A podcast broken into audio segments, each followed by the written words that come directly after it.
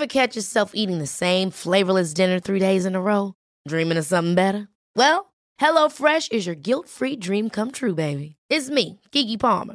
Let's wake up those taste buds with hot, juicy pecan-crusted chicken or garlic butter shrimp scampi. Mm. Hello Fresh. Stop dreaming of all the delicious possibilities and dig in at HelloFresh.com. Let's get this dinner party started.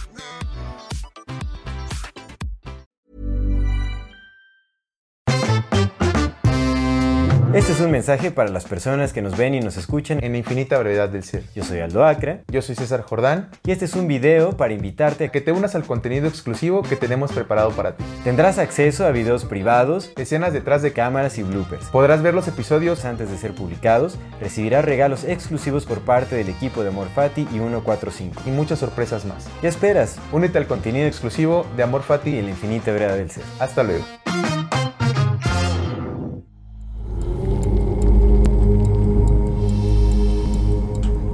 Bienvenidas todas las personas que nos ven y nos escuchan. Esto es Amor Fati. En infinita brevedad del ser. Yo soy Aldo Acra. Yo soy César Jordán. El tema de hoy es Jesús de Nazaret, mito o realidad. Antes de dar inicio a este episodio, como siempre queremos recordarle a nuestra querida audiencia que si no se han suscrito a nuestro canal pueden hacerlo ahora. Denle clic a la campanita para que les llegue notificación cada que saquemos un nuevo video. Si les gusta lo que hacemos, por favor, ayúdenos compartiendo nuestro contenido para llegar a más personas y así seguir creciendo. Síguenos en todas las redes sociales como AmorFati MX. Eh, toda retroalimentación es más que bienvenida, nos encantan sus comentarios, sugerencias, historias, etc. No se olviden de mandar su solicitud para pertenecer al grupo privado de Facebook de Comunidad Fati para participar en el programa de Voces de la Comunidad y si tienen oportunidad de apoyarnos con algún donativo, aporte económico, lo agradecemos de todo, todo corazón. Eso nos ayuda muchísimo, muchísimo a sostener y seguir desarrollando este proyecto. Recuerden que pueden hacerlo vía PayPal, vía Super Thanks o suscribiéndose a nuestro contenido exclusivo que cada vez se pone mejor. Muchísimas gracias a todas las personas que nos ven, nos escuchan y nos acompañan hasta este momento. Y antes de comenzar, como siempre, queremos enviarle saludos a nuestra queridísima, queridísima comunidad Fati. De YouTube queremos enviar un saludo y un abrazo muy fuerte a Lupi- Lupita Jiménez y a su mamá. Ah, gracias Lupita por su su bonito mamá. mensaje. Muchas, muchas gracias. Gracias. A Jonathan Estrada Cortés y a Geyeskenia Rosales con mucho cariño. De Insta queremos enviar un gran saludo a Tania Eje 005, a Yarlín León y a Yuriko Mendoza. Muchas, muchas gracias por vernos, escucharnos y compartirnos. saludo, y de nuestra queridísima comunidad en Facebook, con mucho, mucho, mucho agrado y mucho cariño a Linda Bocanegra, a nuestro amigo Naef Castañeda y a Benita Bonita. Muchas, muchas gracias. Saludos, abrazos y muchas gracias por compartir en la comunidad. También queremos mandarle un saludo muy, pero muy especial a aquellas personas que nos apoyan económicamente y hacen posible este podcast. Muchas, muchas gracias. A Diana Ortiz Vidaña, como siempre. Diana, muchísimas gracias. Muchas, muchas gracias, Diana. Junto gracias. con Elizabeth. Elizabeth, mil Elizabeth, gracias también por gracias. todo este camino Gracias. juntos. Muchas gracias. Gracias, gracias, gracias. Y también le queremos dar el, eh, este especial agradecimiento y la bienvenida a los nuevos miembros, miembros de nuestro contenido exclusivo. A Miembros. De Chris A. Grimm. De Chris A. Grimm. De Chris Green. Muchas gracias. Bienvenido, bienvenido. A Bienvenido, Rosa bienvenido. Stephanie también. Te mandamos un fuerte abrazo. Rosa, muchas gracias. Stephanie, muchas Y bienvenidas. Genaro Castañeda, mil, mil gracias Genaro, por bienvenido. su apoyo. Esperemos estén disfrutando, gozando plenamente de nuestro contenido exclusivo. Muchísimas gracias. Gracias de verdad por estarse suscribiendo. Ahora sí. Ahora sí, comenzamos. Amigo, ¿cómo está usted? Bien, muy bien, hermano. Pues acá, activándose en el día. ¿Qué tal el fin de semana? Bien, bien, estuvo bien, estuvo tranquilo, estuvo ameno. ¿Sí? Sí. ¿A gusto? A gusto, Agustín Lara. Qué bueno, amigo, ya hacía falta.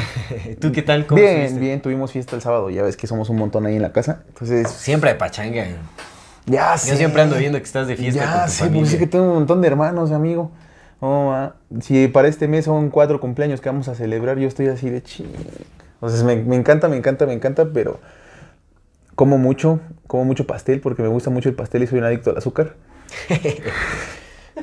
y entonces eso es como que de lo que no me agrada tanto, El pero todo lo demás es es bonito. mira. Sí, todos, por supuesto. Todos somos adictos a varias cosas. ¿no? Por Entonces, si uno quiere cambiar el estilo de vida, cambiar hábitos, hay que aceptar que somos adictos. a un Pero bien, eh, bien, me encanta, me encanta que mi familia sea grande. Yo soy súper fiel abogado de que las familias deben de ser grandes y deben de mantenerse Es unidas. súper bonito. Y seguir haciendo familia y seguir teniendo hijos porque qué bonito es. A pesar de que el mundo esté en apariencia cada vez más extraño, pues la verdadera resistencia es esa, ¿no? El amor. Sí, el sí. amor, seguir creciendo como familia, como comunidad, seguir construyendo, creo sí, yo. es- es- es- eso es cierto. Digo, yo me imagino, la verdad es que yo, yo solo tengo una hermana, la quiero muchísimo, ¿no? Mis, eh, mis Saludos, saluditos, saludos, saludos. Y es súper bonito como esa convivencia, ese apoyo, como ese cariño que se brinda en familia, es hermoso. Pero yo me imagino con más hermanos y más sobrinos y todo. Está bien chingón. No manches, Sí, también está imagínate un montón de bien hijos. La verdad es que es súper bonito, o sea, es como... Es nuestra naturaleza también, ¿no? O sea, bueno, no quiero decir tampoco, o sea, no me opongo a, a la- a las decisiones y las preferencias de cada quien sobre si quieren tener hijos o no, ni nada. No, pero- no, que los obliguen así. pero a yo todos. siento, Sí, ya. pero yo siento que es, es muy natural como ese, esa calidez familiar, o sea, como las, las familias abundantes, grandes. Obviamente se critica muchísimo en estos tiempos, pues porque también es un lavado cerebral, que por... Bueno, y, y también se entiende, ¿no? O sea, las condiciones sociales, eh, económicas actuales no son las más eh, viables, pero vaya, o sea, no sé, Pero pues ¿cuándo lo han sido, güey? ¿cuándo lo O han sido? ¿Cuántos de nosotros hemos sido ricos alguna vez en, en el tiempo que hemos regresado y estado aquí, güey? Exactamente. En- estadísticamente, si es que la reencarnación existe, que probablemente sí, al menos nuestra materia, nuestra energía aquí se ha reciclado un chingo, ¿no? Sí, eso es cierto. El alma no lo dudo tampoco. o sea, Exactamente. Si una y otra están, se reciclan, también la tercera, ¿no? Pero estadísticamente es más probable que todas las veces que hemos estado aquí en el planeta hayamos sido pobres que hayamos sido ricos. Sí. Porque desde siempre nos han manejado así, ¿no? Este planeta, o al menos desde el último reinicio que, que sabemos efectivo de la humanidad, hasta ahorita siempre ha habido muy pocos ricos que controlan todo y la mayor parte han sido rebaños desconcertados. Es Entonces, estadísticamente, eh, probablemente las veces que hemos repetido eh, existencia en este planeta, pues hemos sido rebaño desconcertado. Entonces. Pero ¿sabes que sí es muy, muy rico? El sabor de Ancuna Kitchen. Sí está, Están de con regreso con, de nosotros estos deliciosos postres que hace Ancuna Kitchen. Yo voy a comer una de estas. ¡Ay, Luis, no mames! Deliciosos postres, nutritivos, saludables, una excelente perder, alternativa. Si quieren degustar de algo, algo dulce, algo sabroso, bajo en azúcares, con alto contenido nutricional, Ancuna Kitchen hace los mejores postres. Postres quieren a base de plantas. Si completamente, que postres deleitar. veganos. ¿Cómo? ¿Deleitar dijiste? Exactamente, si quieren deleitarse Con algo dulce y algo sabroso, aquí estoy yo. y le regalo un postre de Ancuna Kitchen. Voy incluido con un postre de Ancuna Kitchen. ¡Ay, está bien bueno! Está buenísimo. Ah, sí, tienen su especial de huevos de Pascua, de chocolate, deliciosos. Hagan sus pedidos si les gusta jugar, que, eh, eh, bueno, esconderlos. Si les gusta esconder los O sea, huevos, aquí está. Suena muy mal, pero recuerden que eh, Ancuna Kitchen hace envíos a toda la República. Aquí aparecen sus redes sociales para que puedan ver su selección de deliciosos postres y puedan hacer sus pedidos. Si escriben el código AMORFATIMX a la hora de hacer su pedido, se les dará un 10% de descuento en su compra. No se pierdan el delicioso, exquisito sabor de Ancuna Kitchen. La verdad es que tienen que probarlos. Son postres redentores. Redentores, Redentores como nuestro Señor Jesús Rey el Cristo. Salvador, Jesús el Cristo. A mí me caía muy bien. Postres crísticos. A mí, pues es que de hecho estamos grabando este programa de Jesús porque estamos ya a priori de días de comenzar Semana Santa. Pero hace rato, bueno, platicábamos, ¿no? Vamos a estar ya en Semana Santa. Ya vamos a estar en Semana Santa. La Semana Santa empieza la otra, bueno, sí, esta semana que van a estar viendo el programa. Que platicábamos hace rato, ¿no? Como la importancia, mencionabas tú, la importancia de la figura de Cristo como a nivel mundial. Y es cierto, tan, tan es cierto que, pues justo, imagínate, Semana Santa, güey. O sea, no es una, no- digamos que no es una fecha en el calendario, al menos aquí en México, oficial, o sea, legal, como el 21 de marzo, que es el día del natalicio del Benito Juárez, ¿no? El 20 de noviembre de la Revolución, 16 de septiembre, etc. No es oficial, sin embargo, por tradición, culturalmente, pues sí se da que ya sea que te den, o la semana, al menos a los niños, por ejemplo, en las primarias, aquí, a los niños sí les dan sus dos semanas, por Semana Santa, o sea. Se supone que la educación aquí en el país es laica, Laica. pero les dan sus dos semanas de Semana Santa. Y en los trabajos, al menos, La educación aquí en México es vale madrista. eh, y en los trabajos, al menos, o sea, se, se acostumbra que al menos te den jueves y viernes, ¿no? Así es. Al menos, o sea, que son los que le llaman los días mayores. En la pasión de Cristo, el, el jueves y viernes son cuando, cuando muere y cuando. Pues en la pasión más bien, cuando lo, lo apresan el jueves y el viernes creo es cuando lo, lo matan, ¿no? Y luego por eso se llama el domingo de resurrección, porque es cuando, cuando resurrecta. Entonces, eh, es muy curioso porque este símbolo de, de Cristo sí ha, pues ha, ha permeado mucho la socie- las sociedades a lo largo del tiempo. Muy curioso porque se supone que era una pequeña secta, ¿no? Y que iba, estaba terminada a, a- a desaparecer y de pronto, ¡fum! Y todo el mundo dice eso tiene un impacto mundial, por supuesto. Todo el mundo celebra la Semana Santa, el Spring Break y todo. Sí, claro, claro. Pues Easter, ah, no, Easter, Pascua, es una celebración judía. Que se pasó al cristianismo porque pues Cristo era judío. Bueno, Claro. Jesús era judío, pero la Pascua se celebra desde los judíos. O sea, era- es una celebración eh, hebrea como tal. Pero sí, el, el- el símbolo de, de Jesucristo, de Jesús el Cristo, está muy plagado y está muy metido dentro de nuestro inconsciente. Ya no nada más con la figura del Redentor y el Salvador, o sea, no nada más con la figura crística como tal de- del cristianismo, sino que pues a lo largo del tiempo ha habido muchos salvadores y redentores de la humanidad, entonces esta conciencia crística, por llamarla de alguna manera, parece que está embebida dentro de nuestro memética. La memética son estos bits culturales, como los definió el Richard Dawkins, que se heredan de una generación a otra generación, parecidos a los genes, pero que van en aspectos culturales. Por eso repetimos patrones de conducta que nuestros an- ancestros tenían y los vamos heredando a nuestras siguientes generaciones, ¿no? Por eso el término memes de ahí viene, de la memética, los memes, estos bits de información que se van, de información cultural que se transmiten de, de persona a persona.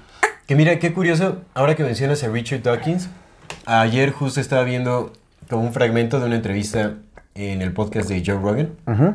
con Richard Dawkins ¿Con Richard justamente, en donde Joe Rogan le preguntaba a, a ese personaje si él creía en la existencia de Jesús. Y Richard Dawkins afirmó, dijo que él sí creía, y Richard Dawkins sabemos que es un personaje súper cuadrado, lineal. Y ateo. Ajá, es ateo. Y lo que él dijo es que él sí cree en la, en la existencia de Jesús, no como lo pinta la Biblia, eh, sino como un personaje histórico real. Es un personaje. Porque dice que en todas las conversaciones que ha tenido con scholars, con eruditos, que son sus camaradas, pertenecen al mismo círculo científico, dice que todos le dan muchísima veracidad a la existencia de Jesús. De Jesús. Entonces que él sí cree que existió, pero obviamente eh, dice lo que sí hay que cuestionar es justamente como esas cualidades divinas que se le adjudican, como la creación de milagros, por Mm. ejemplo. Dice, realmente eso, él no cree en eso. Sabes que él es muy, muy materialista, reduccionista, como que eh, separa la espiritualidad de la humanidad. Entonces él dice que eso es en lo que no cree, pero que sí cree en Jesús como un personaje verídico, Mira. histórico. Órale. Eso me pareció interesante, porque dije, oye, de los personajes más escépticos que hay públicamente en la comunidad científica, ateo, por supuesto. Pero es que desde hace mucho tiempo la, el mainstream de la ciencia sí reconoce la existencia de Cristo como una figura histórica. Desde hace mucho tiempo. Sí, sí, eso es cierto. Entonces no es nada raro que este vato diga. Entra dentro de sus cánones, de sus cánones establecidos Sí. como, como científico cuadrado.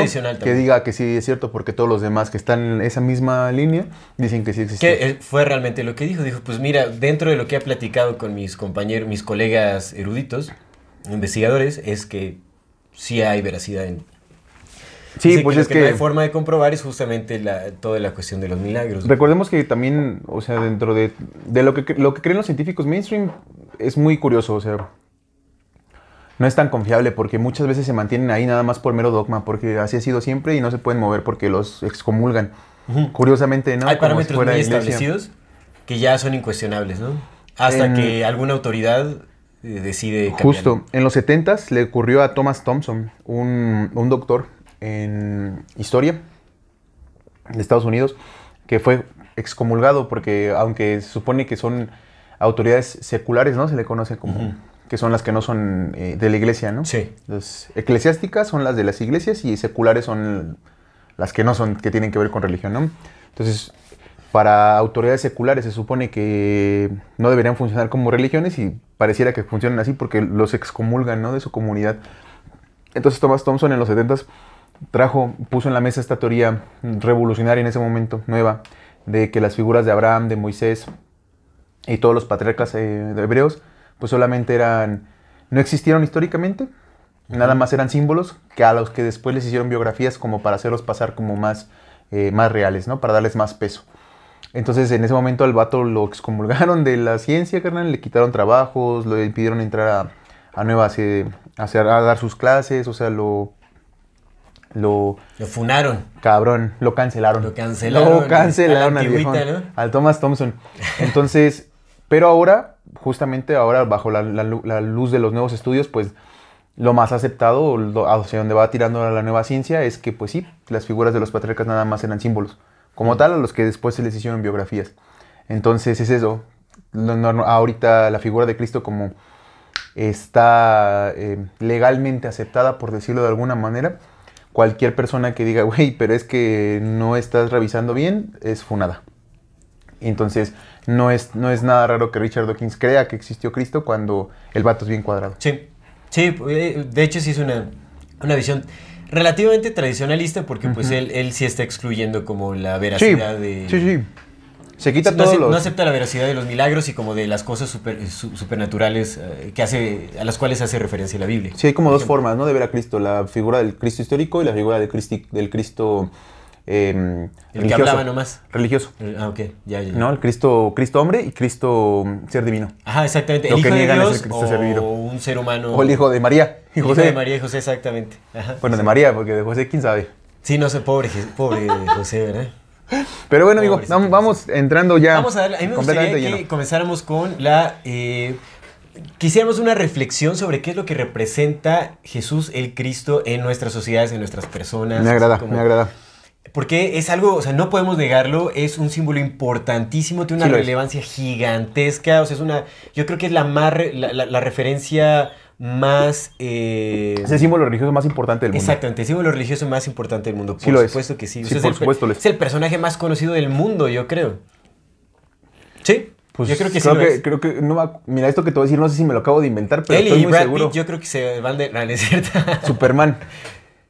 Su, ah, Superman. Te digo, es eso que te iba a decir, que te digo, no, según yo no me lo El inventé. Superman yo y la. Coca-Cola son los símbolos más apagados. El Santa Claus de la Coca-Cola más bien sería. Exactamente, el sí, Santa sí, Claus, de la es Coca-Cola. el sí, de la. Coca-Cola, porque recordemos que ese Y es Michael Jackson, ¿no? También. Michael Jackson. Pero, pero creo, según yo, creo haber visto así en alguna vez, en esos foros que hay luego que salen como datos curiosos, que justamente de los símbolos más reconocidos mundialmente eran Jesús y Superman. Qué locura. Pero bueno, yo que creo Superman que es Jesús- una reinterpretación de Jesús. O sea, de esa... Pues se le adjudican también como poderes. Sí, bueno, es sí, el Salvador, sí, es el Salvador es de la humanidad. Salvador también. El impoluto, el que siempre dice la verdad, el que siempre va por la justicia. Sí, es cierto. O sea, que es pulcro moralmente, Sí, sí, sí. así. Es el arquetipo de Cristo, es Superman. No, Entonces, no peca el Superman. En algunos cómics nada más, ¿no? Pero Ah, en, bueno, no, es en cierto. la No, peca, sí generalidad, peca. pero el arquetipo normal de Superman es ese ser impoluto, ¿no? Pero bueno, Hasta échale su amigo. peinado, ¿no? Inamovible. Puede estar viajando a velocidades impresionantes y no se le mueve No, un solo pero- cabello. Yo no sé qué gel usa ese cuate, pero. pero no se le mueve el cabello. Es moco de gorila. Moco de gorila. Y el, el Jesus también no tenía ni una sola rasta, ¿eh? O sea, Jesus tenía su cabello súper bien cepilladito. 100 cepilladas se va de diarias. No, hombre, impresionante. También vamos a Se analizar. hacía dos, pero como él multiplica las cosas ya eran 100. Exactamente. Exactamente, como el Superman de la antigüedad, ¿no? El, el Jesus. Pero eso, eso digo que lo vi alguna vez, que esos eran los símbolos más reconocidos como a nivel mundial. Jesús, y Superman. Mira, qué interesante. Ahorita ya de haber cambiado, ¿no? Bastante. O sea, Jesús yo creo que sigue estando a, a la cima, pero ahora no sé si su- Superman tal vez ya fue reemplazado por algún... No sé si Jesús todavía símbolo. estando en la cima, al menos No, para las nuevas sí. generaciones. Es que mira, Ah, bueno, ajá, considera sí, eso, es amigo. Considera eso. Tal vez para, para nosotros, millennials supuesto. cualquiera, seguro Jesús todavía sigue siendo relevante. Sí, sí, pero ya está... Pero ya desvaneciendo. y morrillos nuevos, quién sabe si siga siendo tan relevante como lo Sí, fue para es- eso nosotros. es cierto, eso es cierto. Ahorita como que no, no sé, o sea, ya va a haber muchas, eh, muchos símbolos que están como a la par, como muy disueltos, porque ya hay un montón. O sea, lo que siguen las nuevas generaciones pues son todos estos eh, ídolos mediáticos creados por la CIA básicamente, eh, eh, a los que están siguiendo, ¿no? Entonces sí, definitivamente ya es este... Y ya tienen nuevos arquetipos de la cosas, misma. exactamente. Nuevas representaciones del mismo arquetipo. Sí, eso es Ya tienen a Harry Potter, ¿no? Por ejemplo. Que murió y fue y resucitó. Ay, Acuérdate que Harry Potter murió y resucitó. No al tercer día, pero murió y resucitó. Ah, sí, Como a cierto. los 20 minutos. Pero, 20 pero es un ser que murió, se fue al limbo, platicó con su mentor y resucitó. Con Dios, ¿no? Que o sea, pues la imagen de, De este, Albus iba a decir de Gandalf, porque es la misma madre, ¿no?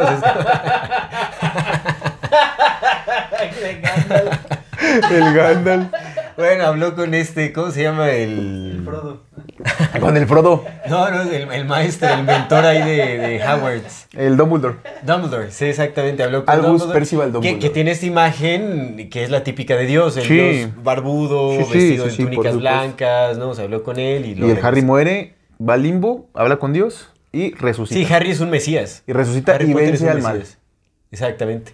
Sí, sí, sí, es como esta, esta lucha interminable. Sí, sí, lo es. Sí, lo sí, es. Él es el mesías, son lo estaban esperando, o sea, había profecías al respecto. De él, justamente, y su parte se tuvo que sacrificar por el bien de toda la humanidad. Exacto. También hubo una especie de Judas por ahí que era este. eh, Snake, el profesor Snake. Snape. Snape. ¿Cómo ¿Cómo se le cambió todo mi nombre? No, Sí, sí. es cierto. Había un güey, ¿no? Ya, sí. El Sam, un gordito, ¿sí te acuerdas? No más, ando súper mal. Pues qué bueno, mira, eso, eso dice que no, no se quedan como tan entrañados en esas, esos símbolos. Pero es esa parte, Snape, ¿no? sí, seguro, Entonces Snape. ahora nuevas generaciones, quién sabe cuáles sean sus, sus nuevos cristos. Pero en definitiva, hasta nuestra generación sí era uno de los símbolos más importantes. Ahora no lo sabemos. Yo creo que sigue teniendo mucha relevancia. Lo tiene. Por supuesto. Sí la tiene. Entonces, hagamos esa reflexión. Para ti, ¿qué significa cuando escuchas el nombre de Jesucristo, cuando sientes su simbolismo? ¿Qué, qué te hace pensar? ¿Qué te hace sentir? O sea, ¿qué, ¿cómo concibes tú la imagen de Jesús el Cristo? Rey y Salvador Mira, de, de nosotros los pecadores. Yo crecí en una, mm, en una eh, crianza católica tradicionalista. Mis papás, afortunadamente, benditos a Dios, no eran eh, religiosos que iban a misa. Iban muy de vez en cuando a misa y a veces sí nos llevaban, ¿no? Ajá. Y pues ya sabes que siguen todas las tradiciones, que la fiesta de tal y hacen tal, que la de la Virgen le compran sus flores, ¿no? O sea, sí, Sí, sí, sí, tienen sus, escucho, sus- su altar y sus vírgenes y todo eso. O sea, en esa parte, pero nunca fueron como ni asidos, ni siquiera me obligaron a, a mí el catecismo. Entonces yo no tuve como un acercamiento con la figura de Cristo como tal, de, de niño. Mi acercamiento con la figura de Cristo fue rescatando lo que hablamos el, el programa pasado. Fue con los libros de JJ Benítez, de Caballo de Troya. Ese fue mi acercamiento con Cristo. Mi verdadero acercamiento con la figura de Jesús fue ese. No antes, porque pues, digo, nunca me mandaron al catecismo, entonces... Y lo único que yo he leído de la Biblia había sido el Apocalipsis. y el Apocalipsis no te pinta algo bonito de entrada, ¿no? Pues me- menos leyéndolo de niño dices, ¡hala! Todo eso. En- pero ya una vez que yo leía a Caballo de Troya, pues digo que ese fue, fue como que el verdadero primer acercamiento que tuve con la figura de Jesús. Y ese libro te lo vende como un Jesús muy bonito, Sí. muy amoroso, muy lleno de amor, muy, Muy romántico. muy, en com- realidad, muy ¿no? compasivo también, ¿no? Muy inteligente, muy entendi- entendido de muchas cosas. Entonces, con, ese, con eso en mente, la idea que tengo yo de Cristo, cuando yo pienso en Cristo, es pensar en el amor eh, incondicional, ¿no? Digamos que mi cerebro automáticamente hace esa relación. Pensar en, en Jesús, la figura de Jesús es pensar en el amor incondicional. Más, más todavía que Buda, más todavía, porque pues esos son símbolos que aprendí ya más, más, más grande. Entonces digamos que ya no son los símbolos que se quedaron más impregnados en mi inconsciente. Sí. Mi inconsciente relaciona a Cristo con amor incondicional y es amor incondicional con una paz fraterna, con una creación de comunidad, con un abrazo, ¿no? con un perdón, con un... Va, va a estar todo bien. Esa es la relación que yo tengo de Jesús Cristo en mi cabeza con, con esto, pero pues viene de un libro que ni siquiera es canónico, ¿no? Sí, que no, no viene de la Biblia como tal. Que ahora ya con el paso de los años y con lo que he leído y pues, viendo los evangelios y todo, se supone que esa es también la figura que te pintan a Jesús.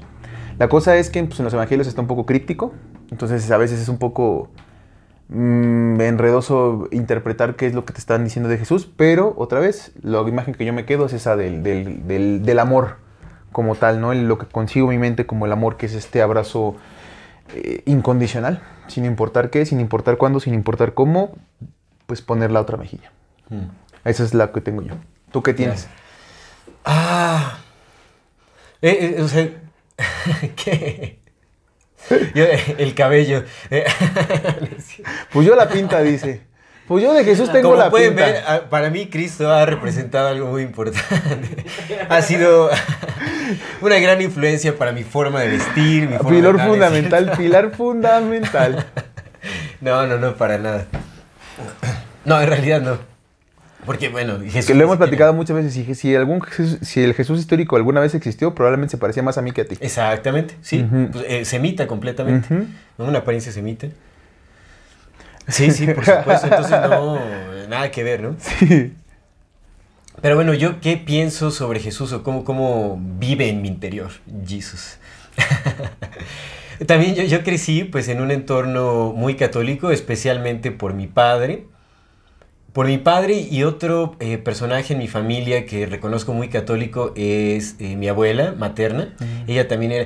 Es, es muy curioso porque... Yo pensé las- que ibas a sacar ahorita ya las conexiones. Un tal, este, Carol Wostila, que era un tío, abuelo mío, Neofenicio, ¿no? Así que... Niño Fenicio. que después le cambió el nombre a Juan. Pablo. Yo nunca supe por qué le decían Juan Pablo, pero le decían. Juan Pablo.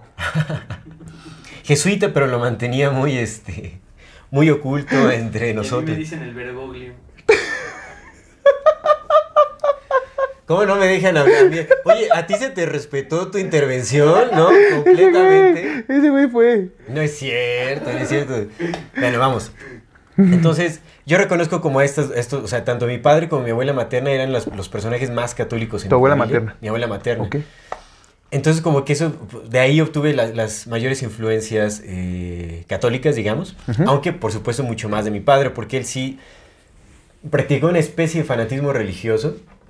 Ya lo he comentado anteriormente, ¿no? O sea, era mucho de, de hacernos rezar el rosario constantemente, de estarnos lecturando a cada rato con pasajes bíblicos o de algunos libros religiosos, así que mencionaban la figura de Jesús y como otras cosas de Dios, el temor a Dios y el apocalipsis, y el fin de los tiempos y todo ese asunto. Entonces yo, yo sí tuve como un acercamiento cercano a Jesús desde mi infancia, digamos. Pero era muy extraño porque ahorita que intento como reconocer eh, de qué manera yo interiorizaba a Jesús en ese entonces, no- como que no es tan claro en realidad. O sea, la imagen sí siempre estuvo muy presente.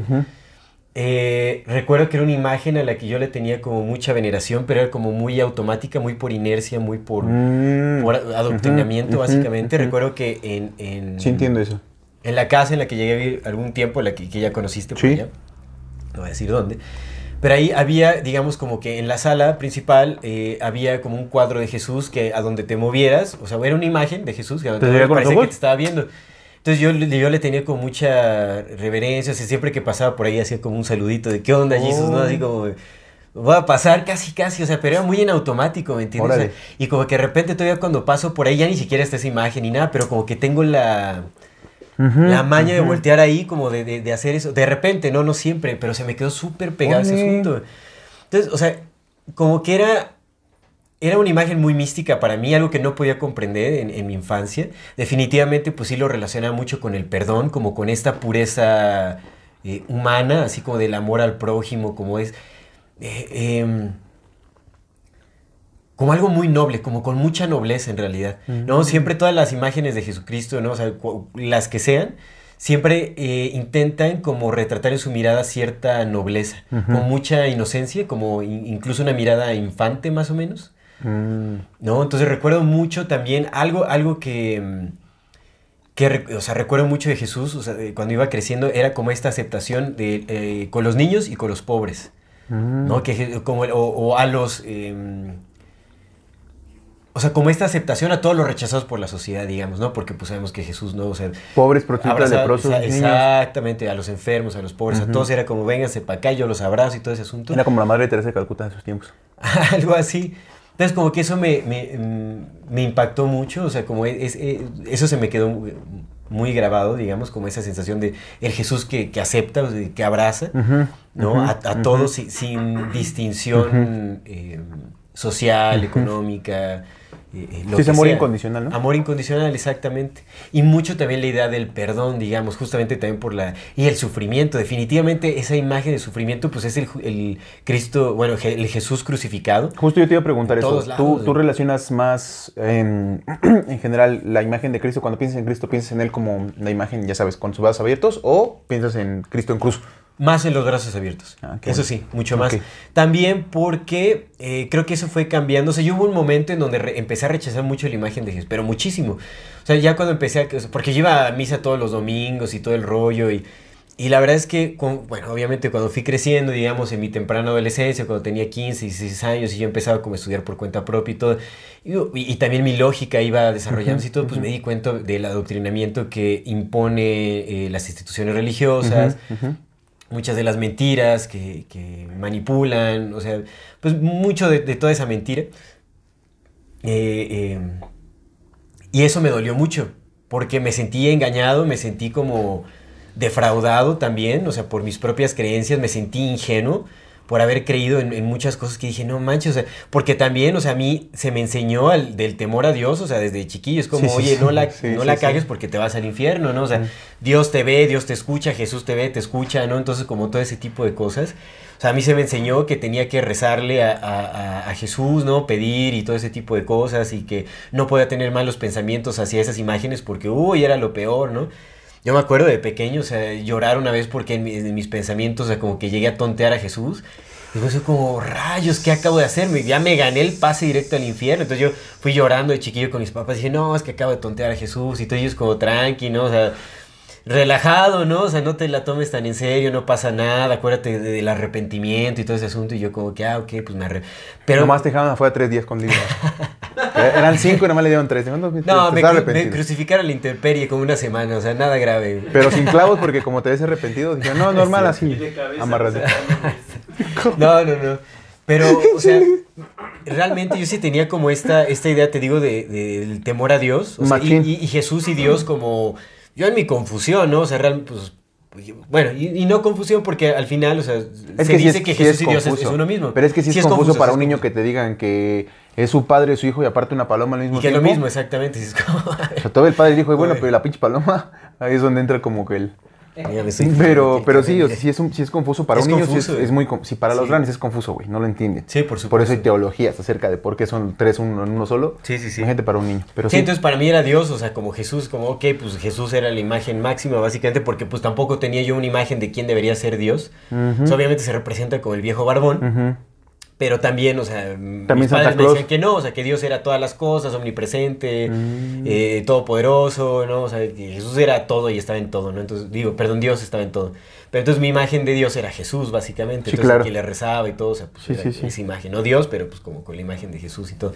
Pero el temor a Dios, eso como que me afectó también bastante. Entonces, ese miedo el- al, al crecer y darme cuenta de que ese temor era, era injustificado, o sea, que realmente estaba basado en muchas mentiras, me dolió un montón, entonces fue como al carajo con la religión católica, al carajo con la imagen de Jesús, al carajo con todo lo que tenga que ver con esta madre. Yo dejé de ir a misa, por supuesto. ¿Y fue, fue en algún momento específico o fue paulatino, así poco No, poco? yo me fue fue cuando principalmente cuando me fui a vivir a Canadá y ya tuve como yo más independencia, más responsabilidad sobre mis propias acciones, más libertad como de movimiento, más libertad ideológica, ¿no? O sea, yo ya tenía Oh. confrontaciones ideológicas con mi padre, o sea, ya le cuestionaba un montón de cosas, pues ya estaba leyendo a ciertos filósofos y varias cosas, entonces le, le hacía como Mm. cuestionamientos que no podía responder. Entonces yo decía, no manches, esto es absurdo. Entonces pues yo dejé de ir a misa, este, Ok. y ahí entró como un conflicto, o sea, por muy, o sea, me, fue como un proceso de ¿En desintoxicación. Canadá iban a misa? Sí, llegamos a ir a misa como el, el primer año nada más, yo después dije ya al carajo todo, porque fue cuando empecé como a tener más independencia yo este, ideológica, ¿no? Ok. Eh, pues cuando tienes, cuando se te delega mayor responsabilidad, bueno, cuando más bien eh, adquieres mayor responsabilidad sobre tus propias acciones, pues también empiezas también a pensar más por ti mismo y a, a cuestionarte más Ujú. cosas y todo. Entonces todo fue como muy, muy natural, pero sí tuve como un proceso de desintoxicación en donde no sabía si dejar la, la- ¿sabes? O sea, donde todavía sentía que si soltaba la religión eh, podía ganar un pase al Al infierno. infierno directo, Porque claro. era un miedo súper arraigado. Entonces te digo, para romper con eso tuve que romper como fuertemente y hasta como... eh, sí, o sea, lo rechacé. Rechacé toda la imagen así de Jesús y todo por mucho tiempo. Por muchos años. O sea, como que sí, te- tuve muchas fluctuaciones sobre ateísmo y como... Después ya no, hice- ya no fui ateo, sino adquirí como otras formas de espiritualidad un montón de feel cosas. you, ¿no? Simón. Pero bueno, no fue sino hasta después de que justamente ya con estudios más esotéricos y como espirituales y todo ese asunto, retomé la imagen de Jesús, pero muchísimo más romantizada por el movimiento New Age y todo ese asunto. También leyendo como la, la- el evangelio acuariano y, y ¿Cuál es el evangelio coreano? El de Aquarian Gospel es, es, pues, es un evangelio creado por un cuate ahí New Age que se sacó de la manga. No romantiza Es casi no, no se da. romantiza la imagen de Jesús, o sea, pues también lo pinta así como, eh, o sea, si de por sí ya está muy romantizada la imagen de Jesús, ¿no? Acá está aún más romantizado como el supermaestro divino esotérico, este, eh, Mm, superhumano, Directo de las playas. que también, o sea, era como, eh, eh, no profesaba ninguna religión, sino lo abrazaba todo, era así como el, el máximo maestro, em, no, o sea, que, que la verdad es que me gustó mucho también, o sea, porque ahí la diferencia era que, o sea, mencionaba mucho a las mujeres y como el respeto, como mucho, muy, o sea, muchas cosas así, ¿no? Entonces como que empecé a adquirir como, ah, o sea, ya no era la, la percepción que yo tenía del Jesús eh, aunado a, un- a la religión cristiana o al catolicismo, sino un Jesús muy aparte de la religión, sino como un, un profeta místico, como un maestro ascendido básicamente, que eh, te enseñaba los principios básicos universales que eh, te acercaban a, a ese reencuentro con Dios, digamos. ¿no? Entonces era ese Jesús, o sea, pues que, que era como muy inclusivo, que era, eh, pues que tenía las máximas enseñanzas. Trans. Nació siendo mujer y se vuelve hombre. No, no, no, no me refiero a ese tipo de Ah. inclusividad, pero bueno. Bueno, al final, o sea, pues es lo mismo, ¿no? O sea, una inclusividad general, no, no, no aunada a ninguna ideología específica. Pero en fin. Y, o sea, ella. sino como este maestro ascendido, ¿no? Eh, pero ya, ya desde un lado mucho más místico, que, que eh, o sea, como el lado gnóstico, o sea, el Jesús gnóstico, el Jesús eh, Mm, esotérico, el Jesús que fue a la India. O sea, también empecé a, a leer como estos escritos, que, las teorías que hablan de que Jesús fue un estudioso que, que, eh, o sea, estuvo en Grecia, que estuvo en la India, que fue con todos los maestros. Es que lo época. todavía muchísimo más de lo que ya está romantizado. Exactamente, Sí, o sea, sí, sí, lo el revolucionario, el que combatió las castas eh, sociales en la India, que fue perseguido en a todos lados en donde fue, fue perseguido por sus ideas súper revolucionarias, o sea, como el, el máximo, máximo. Que vino a México y fue Quetzalcóatl. es- haz, de haz de cuenta que esa fue como ya mi, mi reencuentro con Jesús. Y ahí cambió todo, digamos, ya fue como, ah, ok, pues ya lo, o sea, lo voy a incluir, pero ya no necesariamente dentro de la doctrina religiosa, o sea, ya es como un personaje místico, ¿no? Otro maestro espiritual y como todo ese asunto. Entonces ahí como que hice las paces con la imagen de Jesús y empecé a entender también como las enseñanzas de otra forma. Obviamente conforme fueron avanzando los estudios, pues llegué- nos encontramos en este episodio en donde estamos cuestionando la mismísima eh, existencia veracidad y de Jesús. Exactamente. No, pero entonces ahora cuando escucho a Jesús, solo siento confusión. Ah, no, no es cierto. Solo siento un vacío existencial y muchísima confusión. No, no, no es cierto. No, o sea, pues realmente ahorita lo que me queda de Jesús es nada más como un simbolismo. El que- pelo. Ahora sí, ya nada más el pelo. El pelo, no, que busca más bien como este, eh, pues esta, purif- esta purificación humana de, de eh, o este intento de ser mejor persona cada día, básicamente. O sea, como con base en, en ciertas enseñanzas, en ciertos principios básicos que se repiten en muchas ideas, Jesús siendo como un símbolo muy principal, digamos, o por lo menos el símbolo más propagado con respecto a ciertas enseñanzas, o sea, simplemente me recuerda a esta aspiración por, eh, por pulir la... eh, eh, pues por pulirse a uno mismo, digamos, en la actividad humana, como ir pulir las acciones, los pensamientos. Luis se pule el mismo de vez la, en cuando. la relación. No empiecen, déjenme hablar desde el corazón, porque han de meter ahí los... ¿Ustedes qué piensan, Dice ¿Qué piensan de eso que estamos viviendo aquí? Uno abriendo el corazón y... Yo siento que sí, te, sí, sí, la figura de Jesús sí es muy importante en tu vida, porque yo dije como tres cosas de Jesús y tú te aventaste todo el, Ya me aventé el programa, el evangelio, el evangelio de Jesús.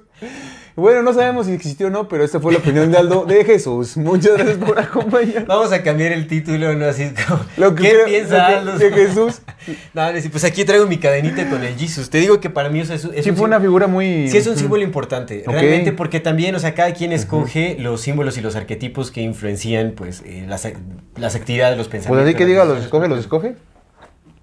Puedes hacerlo, o sea, conscientemente. Pues de lo que hay, de lo que hay por ahí. Pues sea, digo, así que diga, los de lo Porque que por aparte, ahí.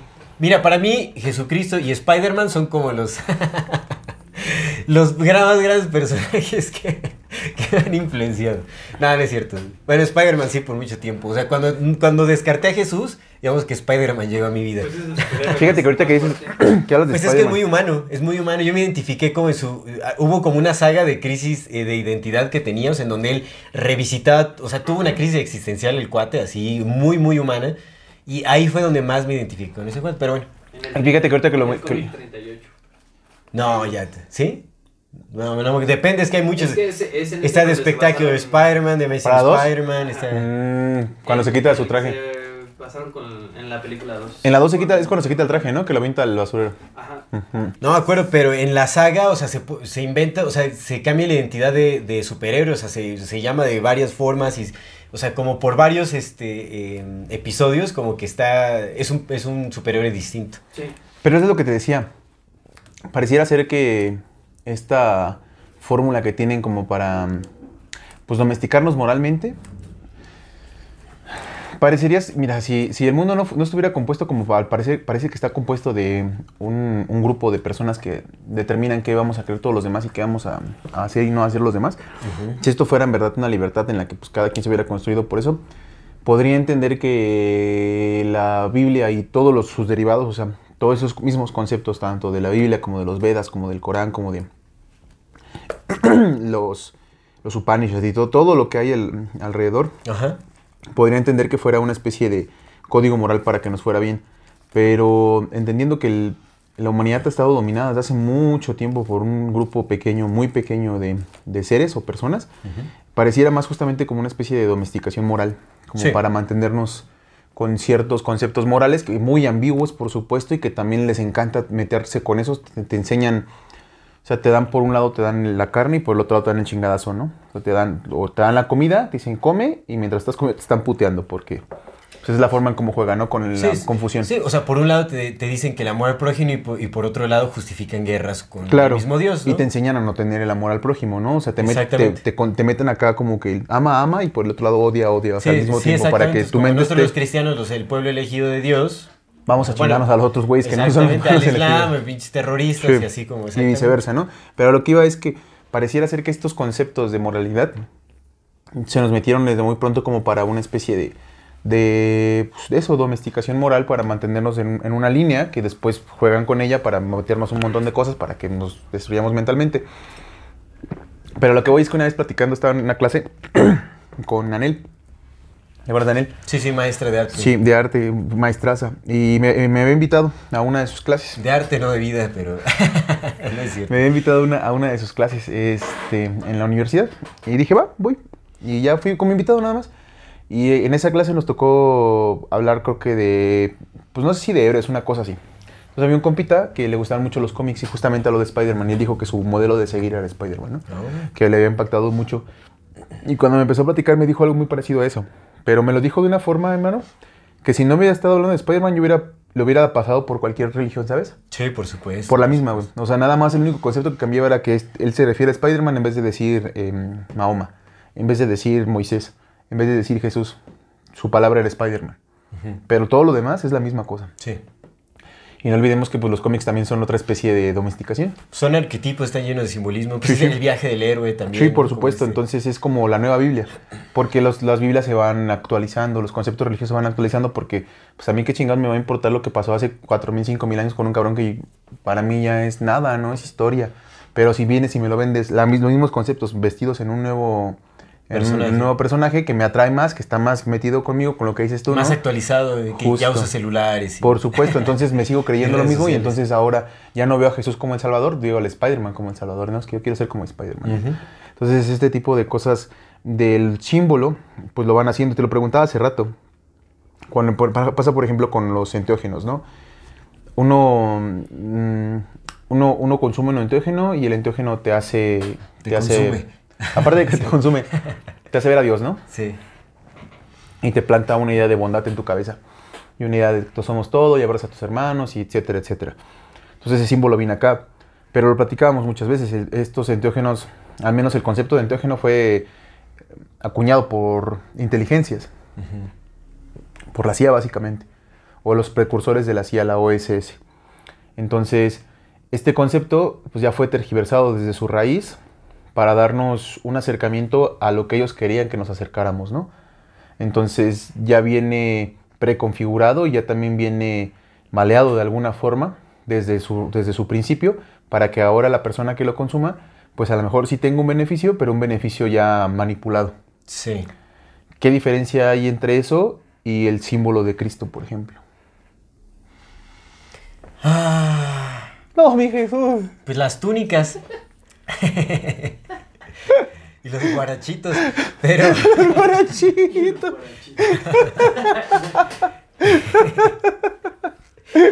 No, o sea, sí entiendo perfectamente. Y entiendo también como esa idea de, de la domesticación a través de la moralidad. Yo siento que los parámetros morales son necesarios hasta cierto punto.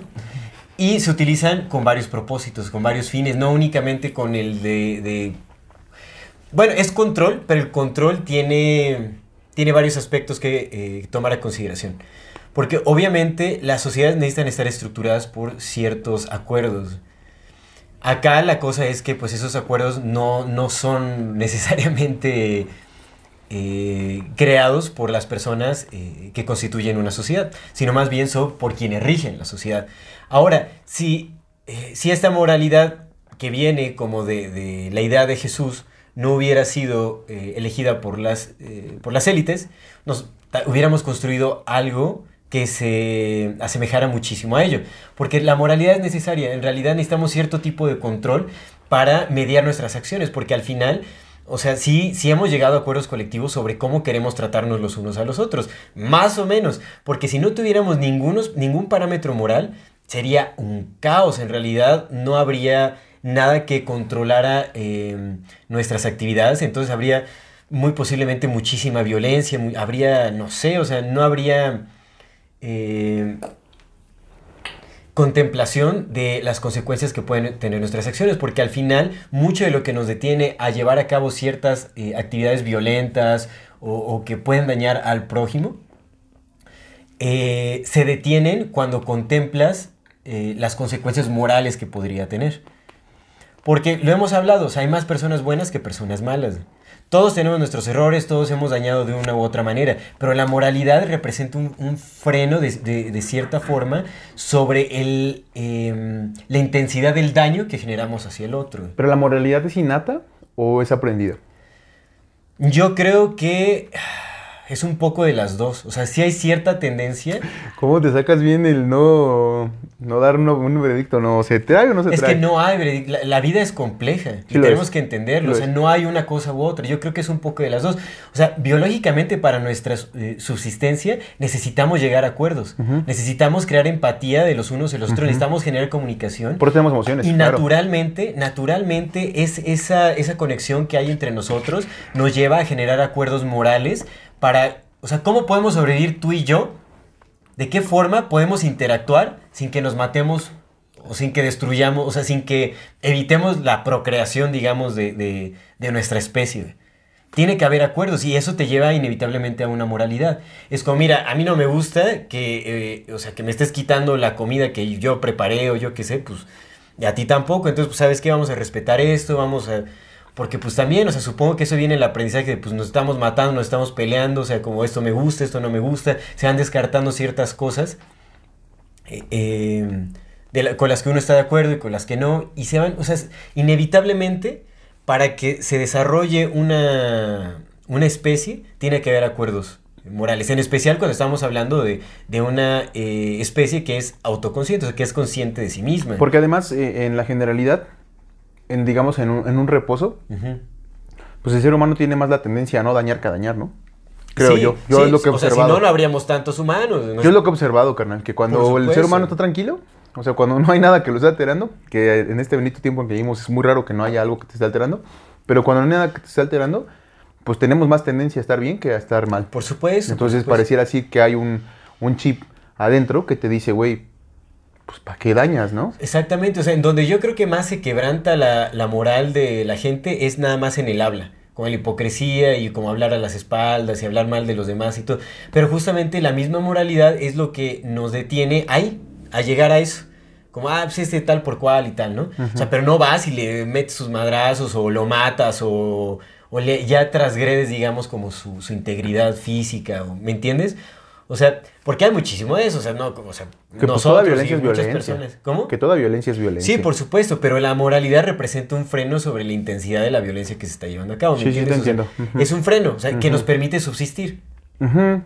Pero lo que te digo, o sea, esa moralidad es que es, que es intrínseca a nuestra naturaleza humana, Ajá, eh, pues es, es muy, muy, muy fácil, ¿no? No daño y ya. ajá. Simplemente es no daño, no te respeto. O sea, es como. Estos valores como pareciera ser universales de amor, respeto y responsabilidad, creo Sí, que los sí. traemos innatos. Sí, Pero luego encima de eso ya le pusieron una capa. sí, por supuesto. Y una capa que se ha repetido desde hace un chingo. Y entonces en nuestra mimética, si hacemos caso de Richard Dawkins, que pareciera ser que es real, porque si traemos, pues es lo mismo que los arquetipos, ¿no? Es Sí. otra forma de llamar un arquetipo. O sea, traemos una, una herencia cultural metida y aparte si nuestra materia ha vibrado aquí en este bonito planeta por un chingo de años Ujú. y se ha compuesto en un montón de formas, pues también tenemos una memoria de ese tipo, ¿no? Y pues están los campos mórficos y Sí. más allá de la reencarnación del alma, físicamente eh, todavía traemos esa misma vibración de cuando fuimos piedra y cuando fuimos agua y cuando fuimos río, ¿no? Y la traemos. Que no la reconocemos porque ya estamos muy desapegados de nuestra nat- misma naturaleza humana. No volteamos a ver hacia adentro porque pues hay muchos distractores afuera, o lo que creemos que es afuera, pues nos, nos permite vernos hacia adentro, pero traemos esa información cultural heredada desde nosotros mismos cuando fuimos otros y de nuestros mismos que nos procrearon, más aparte de las sociedades, entonces ya nacemos con esta carga eh, sociológica, moral, de una moralidad creada a, a priori, ¿no? Una, pre- una moralidad creada a modo, a Sí, modo supuesto. para defender ciertos intereses, porque recordemos que Cristo sí hablaba de los pobres, o sea, sí hablaba de vuelta de bien lo que quieras, pero en la Biblia se vende mucho el hecho de que el pobre A lot can happen in the next three years. Like a chatbot may be your new best friend. But what won't change? Needing health insurance. United Healthcare Tri Term Medical Plans are available for these changing times. Underwritten by Golden Rule Insurance Company, they offer budget friendly, flexible coverage for people who are in between jobs or missed open enrollment. The plans last nearly three years in some states, with access to a nationwide network of doctors and hospitals. So, for whatever tomorrow brings, United Healthcare Tri Term Medical Plans may be for you. Learn more at uh1.com. Hold up. What was that? Boring. No flavor. That was as bad as those leftovers you ate all week. Kiki Palmer here, and it's time to say hello to something fresh and guilt-free. Hello Fresh. Jazz up dinner with pecan-crusted chicken or garlic butter shrimp scampi. Now that's music to my mouth. Hello Fresh. Let's get this dinner party started. Discover all the delicious possibilities at hellofresh.com. está bien. Sí, por supuesto. Y es como, no, güey, ¿por qué voy a estar bien, cabrón? Quiero comer. No mames, ¿por qué el pinche Sanedrín tiene dinero y yo no? ¿No? Sí. Entonces es como, no, está bien que seas pobre, no está bien que seas pobre, no está bien, no está bien que nadie sea pobre. Por supuesto no. Entonces todo este tipo de, de parábolas como la del, la del camello que pasa más rápido un camello por el ojo de, un, de una aguja que un rico del reino de los cielos, pues no mames, no es cierto, güey. Todos queremos ser ricos, güey, danos dinero a todos, hay para todos. Sí. Entonces, cosas de ese tipo, güey. Están, supongo yo que a veces se utilizan como que los hilos más em, naturales que tenemos, más, más propios, más, más primitivos de esta moralidad que está hecha para construir, porque pues somos sociedades, somos seres gregarios. Sí. Si fuéramos hechos para destruirnos unos a otros, no viviríamos en sociedades. Porque no podríamos aguantar ni estar cerca uno del otro. Pa' pronto. Entonces no estamos, no estamos con, no somos el lobo del hombre. Que mira, nos están acercando cada vez más hacia. Eso es hacia distinto. es como la disrupción social. Claro, para que pues cada quien se pelee que todo, pero lo están haciendo desde el lado de vista ideológico, Ajá. porque nuestra naturaleza no está. No, es así, exactamente. Nuestra naturaleza es la de construir, carnal, si no no estuviéramos aquí. Sí, sí. Eso- por eso es más que obvio, que Sí, no, no, después- No, seríamos más de 7 mil millones. ¿no? Que sociológicamente después te hacen creer los que dirigen tu sociedad que eres enemigo de la otra sociedad, güey. Estaba viendo un, ah, pues creo que es un capítulo de Ricky Morty, donde están viendo un programa de televisión espacial y están en un planeta de serpientes y el Rick se ríe con el Morty y dicen, ah, qué estúpida las serpientes matando otras serpientes porque esas son de color y la otra tiene anillada la cola. ¿Sabes? Era un planeta de serpientes, güey, peleándose unas a otras, destruyéndose unas a otras porque una tenía rayas en su cuerpo y la otra tenía... Sí, sí, sí. ¿Sabes? Pero otra vez, esos son implantaciones ideológicas de los que nos gobiernan. Claro. No está en la naturaleza del ser humano, porque si no, no, no, nos, no nos juntaríamos unos a Sí, otros. que, o sea, ese es el perfecto ejemplo de doble moralidad, o sea, y, y esa es doble moralidad institucional, ¿no? Porque a la, a la vez que están profesando el amor al prójimo, el amor incondicional de, de- de su Dios, ¿no? Es, es como ataca a quien piensa de forma diferente a la tuya. Sí, sí, definitivamente. O sea, sí, sí creo en esa imposición moral que también está hecha para manipular, que, pero, o sea, ya refiriéndonos más específicamente a la imagen de Jesús, también tenemos que entender que gran parte del adoctrinamiento que viene de eh, las instituciones cristianas y católicas ni siquiera está tan aunado a lo que se dice que dijo Jesucristo. O sea, por ejemplo, porque también hay adoctrinamiento sexual, o sea, como se ataca mucho a la libre sexualidad, por ejemplo, al uso de preservativos, al- ¿no? de, de- de métodos anticonceptivos y todo ese tipo de cosas se ataca un montón, como la promiscuidad, o sea, como el uso de ciertas prendas, todo ese tipo de cosas, por ejemplo, que Jesús en ningún momento llegó a mencionar. O sea, más bien han ido interpretando así como porque también vienen ideas o sea desde el Viejo Testamento no o sea como que todo se ha ido moldeando a, a tiempos contemporáneos y lo han transformado a la conveniencia de la institución o sea en realidad ni siquiera Jesús representa todo lo que representa la institución instituciones cristianas o católicas Y además también quién los ataca, güey, porque por ejemplo el Vaticano te dice, no, no, no, no usen anticonceptivos, no usen este pedo. Y el Vaticano es, pues, es otra arma más de las inteligencias que controlan el mundo, güey. Sí, no, al mismo tiempo, o sea, Financiar las Papa otras Francisco eh, está trabajando con la ONU para La Agenda 2030, trabajar la por Agenda supuesto. 2030, ideología de género, como Y la historia, güey, las prostitutas y prostitutos y todos los que andaban haciendo chingaderas, güey, iban y dejaban su dinero al, al templo. Sí, sí, por supuesto. Por supuesto, por supuesto. Mientras por un lado te decían, no hagas eso, por el otro lado dame tu dinero, porque pues esa era la forma, siempre ha Sí, sido o así. sea, definitivamente es explícita la mentira que se ha utilizado para mantener cierto control sobre las personas. Sí. Sabemos que también todas estas campañas eh, misioneras de, de los católicos, o sea, son campañas de, de conquista, o sea, no solo conquista eh, territorial, sino Sí, conquista ideológica. ideológica, Sí. ¿no? Para, o sea, pues sí, para adoctrinar, para Son domesticar. eso, para- campañas de adoctrinamiento. Definitivamente, definitivamente. Sí, pues te recuerda que el, al, al catecismo se llamaba doctrina, vas a ir a la doctrina, porque te adoctrinan, Mm. Eso es adoctrinamiento. Pues es que hay que poner mucha atención a las palabras que usamos. Claro, claro. Muchas. Pero bueno, ese es la, el, digamos que el símbolo generalizado de. Cristo. ¿Tú, ¿Tú qué opinas? O sea, ¿está maleado o no está maleado? ¿Tiene salvación el propio Cristo? ¿Necesitamos empezar a crear otras nuevas figuras que no sean las que vienen ahí? Te ¿Qué voy a pasa? ser honesto, yo, o sea, la- el símbolo de, de Jesús, de Jesús el Cristo es súper fuerte, o sea, se siente que tiene mucha fuerza. Definitivamente ha sido eh, tra- transgredido por la manipulación y los intereses de, de ciertos grupos. O sea, sí ha sido muy maleado su, su imagen, ha sido muy maleada. Pero definitivamente yo creo que sí tiene el potencial de trascender, como todo, toda la falacia, y retomar, o sea, tomar como el, el, el- um, el significado más puro que representa. ¿no? Que al final sabemos que es un mito que viene desde hace mucho, mucho tiempo. Ahorita vamos a hacer una diferenciación entre el Jesús histórico, como ver Si es que si es que hay un. Jesús histórico, ¿cuál es y cuál es la diferencia con toda la información que se le ha adjudicado para eh, favorecer ciertos intereses o para justamente el mito que se le empató al posible Jesús histórico? Ándale. Porque yo siento que Sí. eso es lo que ha pasado, o sea, que eh, posiblemente sí haya un, un tal Jesús histórico al que se le eh, adjudicó. Echaron todos los muertos. Exactamente, pues todas las fórmulas que habían funcionado se Todas las metieron ganas, Michi, que para darle mayor credibilidad y realzarlo al nivel de Dios. ¿Te imaginas era loquito del pueblo y terminó siendo el dios?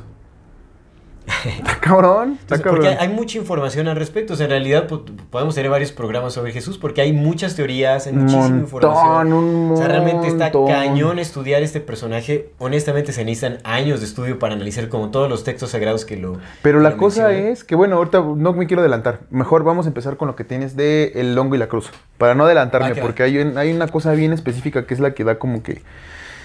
Da mucha, mucha luz y mucha revelación sobre el personaje histórico, ¿no? De Jesús, pero De dale. Jesús, sí. Definitivamente, pues vámonos con esta teoría, eh, que es una teoría propuesta por el eh, filólogo, arque- bueno, más, más bien dicho como arqueólogo eh, inglés, John Marco Allegro. De, él nació en, el, en 1923 y murió en el 88. De hecho, es súper curioso, bueno, este, cabe decir, antes de, de empezar a hablar sobre él y sobre su teoría, este personaje... Murió de 65 años, no estaba tan grande. No, es muy curioso porque murió en un cumpleaños de un ataque al corazón. Entonces por ahí también se dice que La- tienen armas, tienen armas de ataques al corazón. O sea, sí, que haya muerto en su cumpleaños. Bueno, no sé, me estaba súper emocionado tal vez. y este, y, y tal vez tenía como muy... eh, O andaba muy hongo y muy cruz. Tenía muy ¡uy! tapadas las Se cruzó con arterias. el hongo. Te- tenía muy tapadas las arterias, a lo mejor comía mucha, mucha carne, muchas grasas saturadas y pues se petateó de... Tal vez se echó un montón de pastel en su cumpleaños y, y se petateó, ¿no? ¿Quién sabe? No sabemos, pero por ahí se dice que pues sí, son- es como una muerte un poco Extrañona. extraña. En especial porque cuando ves su historial fue un personaje súper atacado por la comunidad eh, católica. Mu- o sea, fue, pues, fue cancelado básicamente. O sea, sí fue, se le pusieron muchas trabas en sus estudios. Que también me parece muy raro que haya llegado a eh, como a este grado o a este eh, nivel de relevancia, porque él fue, creo que solo fueron dos personas a quienes incluyeron en el grupo de estudiosos que eh, tradujeron e interpretaron los rollos del mar muerto. Todos los demás pertenecían a eh, Círculo Católico. Y Mm. ellos dos, o sea, era John Marco Alegre y no me acuerdo quién más, eran los únicos que no pertenecían como a este círculo. Y Marco Alegro tampoco es que tuviera las credenciales así súper impresionantes como de traductor y tal. O sea, tenía algunos estudios, como que por ahí una... O sea, muy simple en realidad. No tenía como una trayectoria tan grande como para que dijeran, ah, este cuate es un pasado de lanza, vámonos, hay que llevarlo acá. O sea, como que de hecho llegó a traducir los rollos del mal muerto por una recomendación de un personaje que ya no tuve tiempo de estudiar. Él pertenecía a un círculo de teólogos. No me acuerdo cómo se llamaba este compa. Ok. Pero llegó por recomendación ahí a, a estudiar. O sea, es- es- no sé, me pareció un poco raro. ¿no? O sea, que no tuviera tantas credenciales así, porque por lo general ya sabes Harvard y- o, o Cambridge University, o sea, como un montón así de universidades prestigiosas que ya sabes que vienen de cierto lugar. Entonces, o sea, el compa como que brincó, pum, lo pusieron en un puesto súper importante. Eh, eh, o sea, los rollos del mar muerto fue un descubrimiento súper, súper importante y muy relevante. Que bueno, ya, ya tuvimos nuestro... Si no han visto nuestro episodio de los rollos del mar muerto... Vean los rollos del mar muerto, muy porque bueno. sí está- Ahí también se tratan varias cosas sobre el mismo Jesus eh, Christ y Sobre los esenios, esenios, varias eh. Sí, sobre los esenios, sí. sí. Y John Alegro también se menciona ahí. Entonces, bueno, John Alegro eh, perteneció como a este grupo de traductores e intérpretes de los rollos del Mar Muerto. Tuvo un papel, jugó un papel muy importante porque uno de los rollos mm, más relevantes de acá era un- el rollo de cobre, que se le conoce, que no hubiera podido ser traducido si no hubiera sido por John Alegro. Que él fue el que propuso la idea como de, de fragmentarlo, eh, pegar los trozos y después traducirlo. Lo mandó con una, un- una persona especial que, se, o sea, que eh, hizo los cortes así como en rollo y lo logró Ok. traducir y todo. Entonces, eh, y es uno de los rollos más importantes. Pero bueno, eh, a partir de las traducciones que John Alegro hizo, pues él se dio cuenta de que, bueno, estos rollos hablaban de, de una secta cristiana, una secta judía, perdón, una secta judía, Judía. que vivía en el área de Qumran, eh, cerca del Mar Muerto, eh, por el área de Judea. Eh, bueno, estos rollos se encontraron en una cueva, bueno, ya hablamos de eso en el, el episodio, ¿no? Pero bueno, el chiste es que estos escritos no hablaban de ningún Jesús. encontraron en la cueva del diablo. No se, no se mencionaba para, para nada el nombre de Jesús, ni No, de no, no. Joshua, nada. Se mencionaba Un Mesías. un- un- una especie de Mesías, ajá, o le llamaban el maestro de la rectitud, se llamaba. Mm. El maestro de la rectitud se- era como el nombre con el que se mencionaba.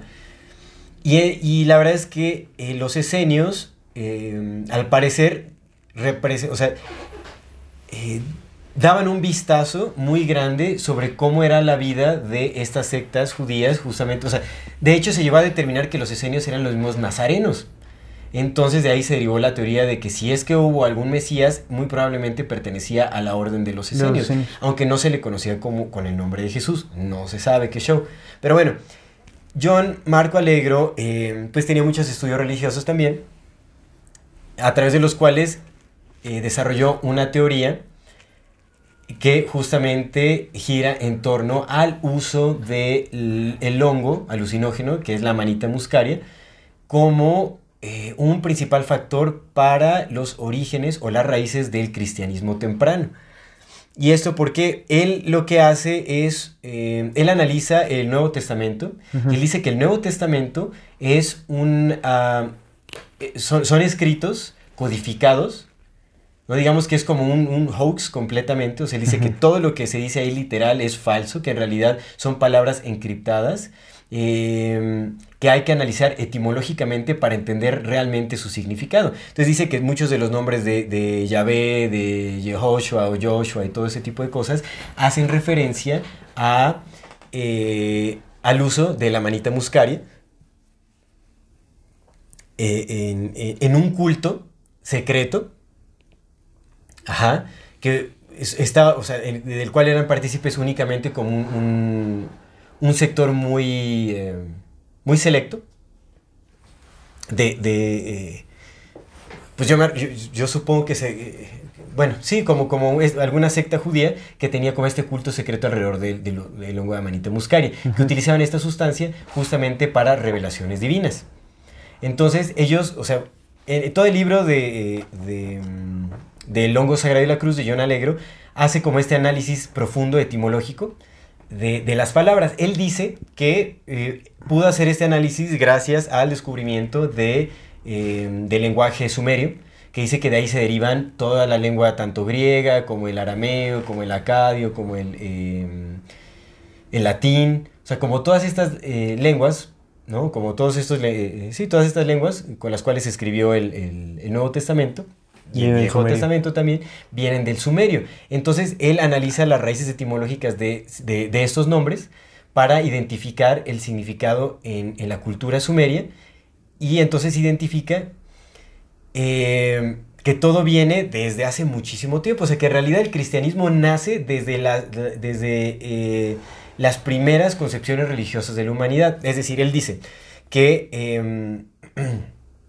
pues las primeras, o sea, cómo nace la religión es un poco similar a este libro que, que- del que hablamos en, en el culto a la madre, que se llama The Great Goddess, esta, que ella decía, ¿no? O sea, que pues, la religión nace de, a partir de la observación de los seres humanos en fenómenos eh, biológicos, ¿no? Eh, Como el análisis de, de los fenómenos biológicos en la mujer y todo este asunto. Acá John Alegro tiene una, una visión distinta y lo hace todo más enfocado al pene. Ah, ¿Por qué? O sea, como, sí, o sea, como un, un- La religión nace a partir de la observación sexual o como de, de- de los fenómenos sexuales en el ser humano, como este, este potencial creativo. Es decir, ¿no? el ser humano llegó a identificar que así como eh, estaban los principios de fertilidad de los seres humanos, como el intercambio sexual entre el hombre y la mujer, también había un intercambio sexual entre los cielos y la tierra. Es decir, la lluvia se identificaba como el semen de Dios, porque estaba en los cielos. ¿no? O sea, entonces era como el, era como el semen de Dios que llegaba a- al vientre así no se puede ser serio, Aldo. al vientre de la tierra, la tierra siendo este eh, El vientre. el vientre, o sea, como este aspecto femenino, Sí, sí. entonces digamos como la lluvia fecundaba la tierra que daba Mm. frutos, es decir, de ahí nacían las plantas, de ahí nacía el alimento, todo ese asunto. Entonces, por eso es que a Dios se le veía siempre como, eh, de ahí nace la idea de que Dios es hombre, Es que es masculino, porque se, se le, se le conocía como el pene, Ok. ¿no? Y la venida de Jesucristo. Ya no empieces, Visito, por favor, estamos hablando Que te seriamente. estoy diciendo que así no se puede ser serio. Entonces, bueno, o ¿Cómo sea, hace un huevito Kinder? No Kinder, así son. No Kinder se llaman. Un huevito de Pascua.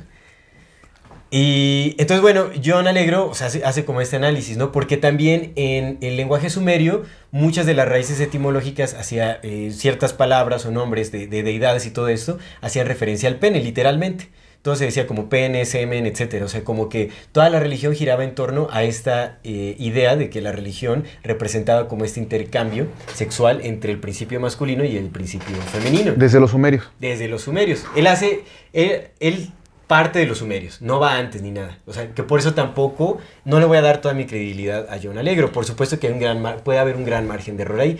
Pero bueno, Pues es que los sumerios son de los más viejos, loco. exact- bueno, que se conocen, Pues sí.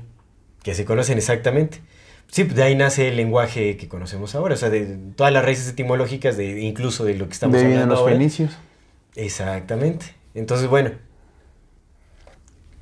él hace con este análisis, se regresa hasta Y es que el periodo que no ni siquiera nada más del lenguaje, güey, sino que también otra vez mucho de lo que tenemos ahorita el concepto, nuestro sistema exa- ex- ex- hexagesimal, ¿no? Es Ujú. Hexagesimal, carnal. La forma de calcular los calendarios, los pago de impuestos, güey. Claro, La forma de cómo se organizan las sociedades viene desde los sumerios, carnal. Sí, la, la astrología, la, la, eh, la observación El código de Hammurabi es de los sumerios. Y es de las primeras reglas legales que hay. Sí, sí, es cierto, exactamente. La, legalidad, todo, las leyes, todo viene de los sumerios. Es como, sí, es, es una madre, una cultura madre en realidad. Una gran cultura madre. Sí, ujú. sí, está, está que muy dijo que era muy precisa, muy precisa en todo, excepto en sus calculaciones de sus reyes que duraron 35 mil años gobernándolos. Sí. Curiosamente. O sea, Sí, sí, acertaron sí. en todo, excepto que sus reyes duraban, vivían 35 mil años. Muy curioso, pero bueno. Sí, o sea, hay muchas cosas que analizar. O sea, John Alegro se va más hacia lo literal, te digo. O sea, Sí, sí, esta- sí, sí. Mira, de hecho, aquí voy a leer como un pequeño fragmento de lo que decía. Es como la doctrina cristiana de la paternidad de Dios no nace de la relación paternal de Yahvé con eh, el pueblo elegido, sino de la filosofía naturalista que veía al creador divino como el pene celestial que preñaba a la madre tierra. De ahí nace la idea del Dios Padre Todopoderoso. Como de esta, te digo, o sea, pues como esta, esta idea, de- la, la religión nace del, de los- del principio sexual. ¿no? Como este intercambio. o sea.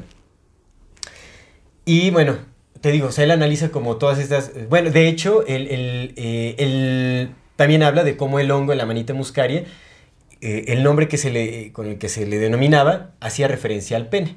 Y también hace este análisis que ya habíamos mencionado anteriormente, o sea, el hongo muy posiblemente podría representar a, a Cristo de ahí nace como este mito de, virginal, como el nacimiento virginal, porque a diferencia de todas las plantas eh, El que hongo la brota. tierra, ajá, el hongo no se, no se identifica en ninguna semilla, digo, a pesar de que están las esporas, pues no es algo que sea Sí. visible.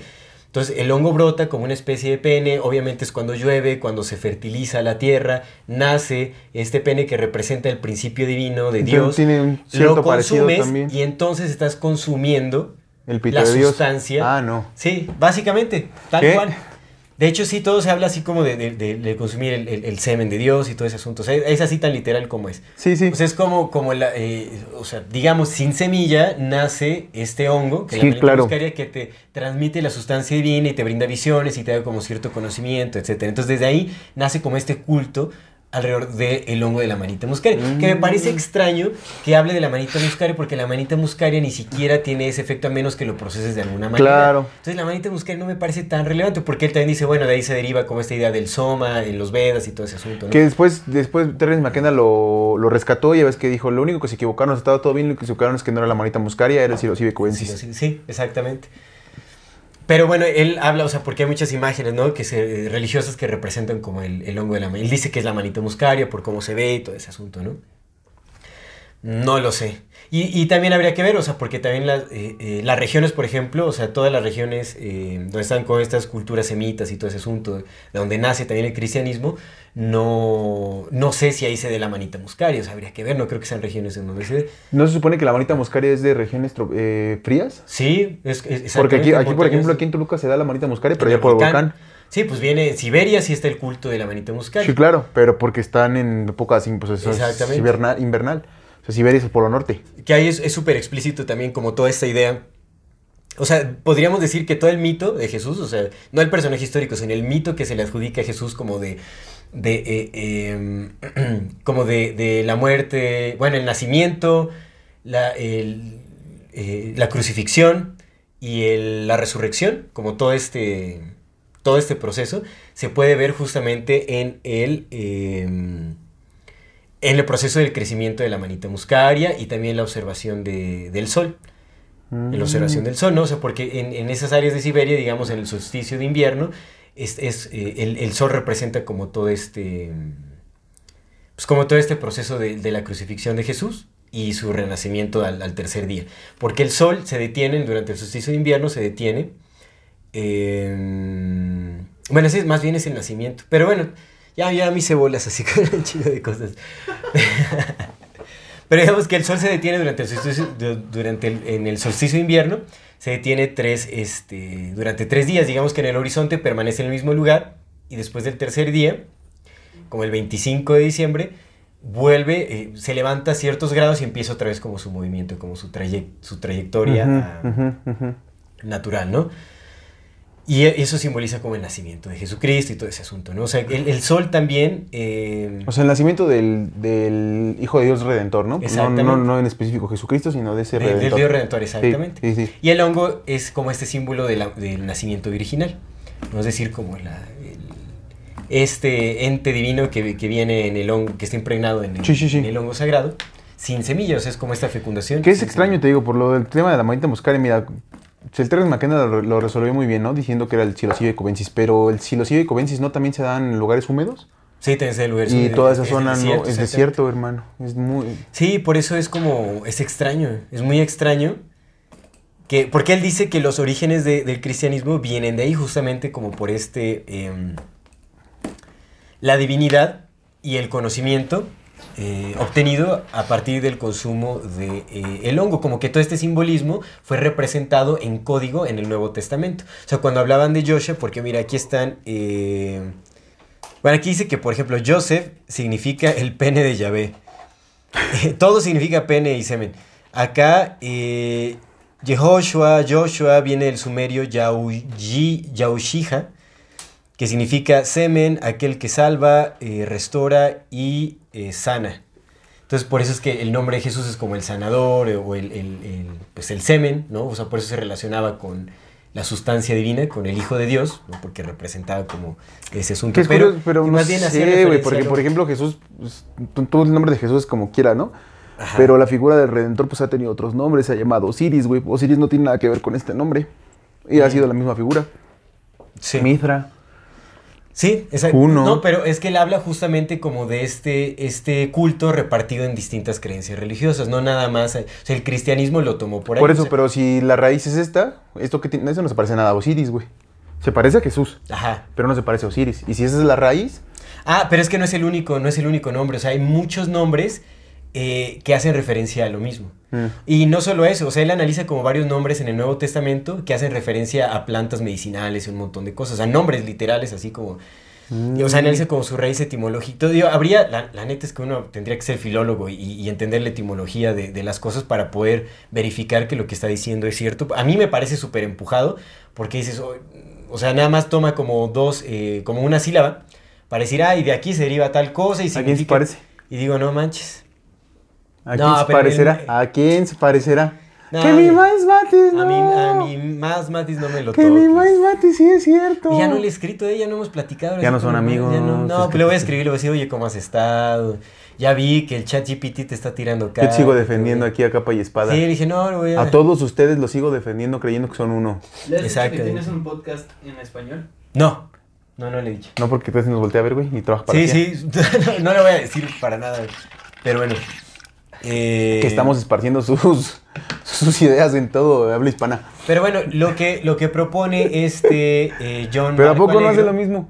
¿Qué? ¿A poco no hace lo mismo? No hace lo mismo quién más, Es que esta se parece a tal, No, seguro no, no, no, hace lo mismo. Lo que, lo- mucho de lo que hace más Matis que realmente me gusta mucho y que tiene muchísimo sentido es el, el análisis genealógico.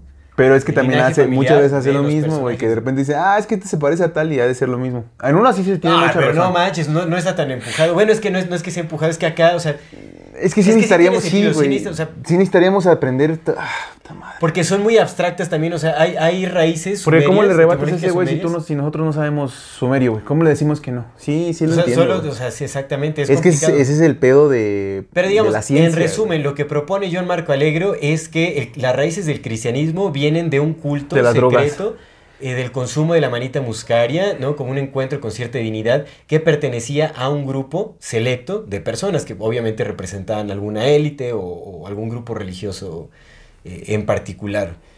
Eh, y entonces él dice que el Nuevo Testamento fue una forma de codificar el, el mensaje, o sea, como la práctica ritualística de esta religión, de este culto, a los devotos, pero en secreto. O sea, que es como un mensaje, el Nuevo Testamento es, es un mensaje codificado. Pero no sé que se pasa por alto también del hecho de que el Nuevo Testamento es básicamente la Torah, pero nueva, o sea, lavada de cara, güey. Porque todo lo que dice Cristo es con cosas judías. Son cosas que ya estaban en las escrituras, todo. Sí, por supuesto. Todo. Hasta el mismo Cristo, güey. Es, es- es Moisés y es Abraham. Es lo mismo que hizo Moisés, es lo mismo que Abraham, es lo mismo que hizo Isaac. Sí, sí. O sea, se, brinca, se pasa por alto eso. Que también, si nos pone, si- o sea, si tomamos en cuenta, también hay muchas teorías que hablan sobre que el, el Viejo Testamento hace referencia al uso de, De enteógenos también. Enteógenos, por Pues supuesto. sí, claro, el Moisés encuentro de cuando se echó su De hecho, también John demetazo. Alegro menciona ese tipo de cosas. Moisés Estamos hablando de que esto, o sea, por eso digo que él todo lo lleva hasta eh, Sumeria. el- los orígenes de la... No, desde antes, desde los orígenes primitivos de la religión, Mm. que era como la eh, cómo se concebía a Dios como el, el, digamos, el pene divino que fecundaba la madre tierra. De ahí nace todo, como de esta, de, de este, este, de esta religión primitiva. Ajá. Y de ahí el hongo representaba como el simbolismo justamente como de la sustancia divina de Dios. Y de ahí se derivaron muchas religiones, incluyendo el cristianismo. Entonces, pues puede, o sea, puede ser, no la descarto por completo, pero tampoco le voy a dar toda mi, mi credibilidad. No sé. No lo sé. Ok, pues mira, ahí te va. Ya seguimos con lo de que Jesús es falso, ¿no? ¿no? Dale, sí, sí, sí. Pues está, está bien interesante ese pedo. Mira, ahora ya, a lo mejor el año pasado, antes de, de hablar de, de los jesuitas y de los enteógenos, le hubiera dado mucho peso a esa teoría. Ahora no lo sé. Sí. Es- Sí, sí, sí, yo- o sea, es que también... Porque al final de cuentas, acuérdate que en, en la última edición, en la, en la cuarta edición, o no sé qué número de edición, pero la, de las últimas ediciones que sacó John Alegro de ese, de ese libro, el prólogo lo escribió Charles P. Rock, que junto con Albert Hoffman y con Robert Watson escribieron El Camino a Eleusis. Y, a Sí. Robert- y Albert Hoffman y Robert Watson trabajaban directamente para la CIA. Pues no, no me queda a mí Sí. mucha duda de que Carl P. Rock también hiciera lo mismo. Entonces, si un vato que trabajó para la CIA justamente en el en la ampliación de, lo, de la por contracultura, supuesto, carnal. McKenna también utilizó a John Sí. Para empujar su teoría del, de Stone Ape. Y te digo, nada más Terry McKenna lo cambió porque dijo que ya se dieron cuenta que la manita muscaria No tiene mucho sentido. mucho sentido, vamos a cambiarlo por el psilocibin. yo siento que fue utilizado por, por- bueno, aunque quién sabe, porque John Alegro eh, estuvo en la mm, en la marina. O sea, y sabemos que según las teorías de Miles Matis, o sea, quien estuvo en el Navy, no, o sea, quien pereció en la marina, Pues no nada más Tiene- hacer unos matis, eso es más que obvio, carnal, que pues el ejército y mar- sí, pues, los fenicios y la marina, o sea, pues Y el ejército, ¿te- ¿no te acuerdas de lo que te decía de, de este vato del cebulón, de los cebulonitas y los hashamitas, aramitas, hashamitas? Sí, sí, sí. Que unos se dedicaban al estudio y los cebulonitas eran los mercantes y aparte eran los, pues, eran Los mercantes y marina. los- Ejército y marina eran de los cebulonitas. Y tenían claro. esta simbiosis entre los, los scholars, ahora sí, entre los Sí. eruditos y la marina y los mercantes. Entonces, esta, sim- de esa simbiosis vinieron los, los ebulonitas que dieron paso a los elonitas. Sí, es que ah, también habría que estudiar a profundidad a John Alegro, aunque sí fue un personaje súper criticado John Alegro, o sea, sí lo cancelaron y posiblemente hasta se lo se lo ¿Se lo es, es posible, es O sea, muy a lo mejor posible, empezó a hablar. porque sí fue muy muy este controversial en ese entonces, Pues, porque también él fue uno de los primeros en mencionar a la orden de los esenios, yo creo que ahí hay mucha relevancia, porque los esenios en realidad eh, muy posiblemente representa- representan con mucha mayor claridad cuáles son los verdaderos fundamentos de, Cristianismo. del cristianismo. Sí, claro. Que no tienen nada que ver con el cristianismo que se Sí, no, aquí, pero nada que ver. pues es lo que te digo, mira, por ejemplo, bueno, yo estaba leyendo estos análisis del doctor Richard Carrier, que es como el que ahorita actualmente está como el, el que lidera esta parte del revisionismo de, de la historicidad de Jesús. Ajá. Este compa es muy enfático y dice, pues en esto, como en todo, hay 50-50, ¿no? Ajá. 50 que dicen que sí, 50 que dicen que no. Pero pues la evidencia más grande apunta o apuntaría a que en realidad no existió, pero pues se sigue creyendo que sí existió justamente por lo que te decía de, de Thomas Thompson. Ajá. Porque el que dice que el que el que refuta a los que la mayoría opinan, ese es el que excomulgan de las. Y dice él, él lo dice, ¿no? En, como en plano personal, yo he tenido colegas que me han dicho en lo personal, ¿sabes qué, güey? Yo, yo también ya estoy seguro que Jesús no existió, pero pues no lo puedo decir oficialmente porque pues a mí me paga tal güey que Sí. pues me está pagando por decir que, Claro, que Jesús claro. existió, ni por mis estudios vayan eso. O porque pues, güey, toda mi vida he hecho libros de que Jesús existió y ahora que ya sé que no, pues no te puedo decir, ¿no? Eso es lo que dice la opinión de Richard Carrier. Y, y su, su análisis está muy, muy interesante. Lo estuve haciendo como con, con algunos cruces con otras cosas que ya había leído, con otras cosas que leí, pues con información que teníamos. Y la verdad se me hace muy, lo que te decía, al final de cuentas, cuando la evidencia es tan, tan evidente, la evidencia Sí. es tan evidente, pues a veces no queda otra más que decir, uy, cabrón. Entonces, en lo personal, a mí me llame, mm, en lo personal me quedó más claro esta... Yo creía en la existencia del Jesús histórico al menos, y lo creía también como un maestro. Pero después de todo lo que hemos estado leyendo durante todo este último año, y conforme vemos lo que hemos seguido analizando ahorita, y cómo hemos ido estructurando, y cómo hemos visto, y lo que está pasando ahorita con las agendas y todo eso, pues a mí en lo personal sí ya me, me voy más, me decanto por la teoría de que el Jesús histórico nunca existió, ¿no? Mm. En definitiva, y todo lo que se dice acerca de que, ay, que los merovingios y todo, una mentira más, ¿no? A lo mejor sí es un, sí una línea de sangre que han venido continuando y las familias, por supuesto, pero ya que Jesús era hijo de David y que ya me parece nada más un, un invento muy grande.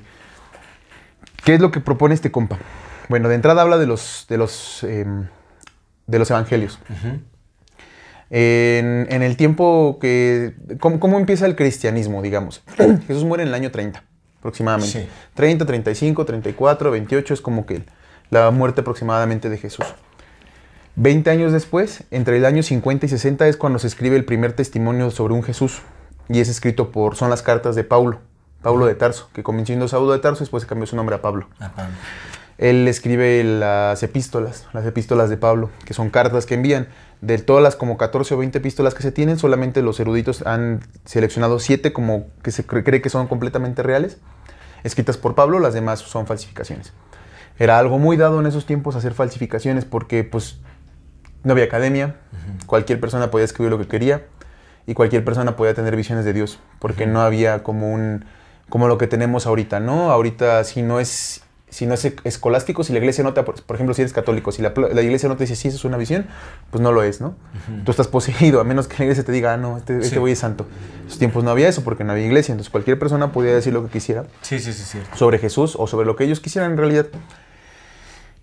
Para contextualizar cómo era la época en esos días, el judaísmo, ahorita vemos el judaísmo o, o lo que nos viene a la mente los que no somos judíos es como una religión muy hegemónica, muy centrada, muy cohesionada, en la que todo lo que se dice en una sola línea, pues eso es lo que es y siempre ha sido y no se puede mover.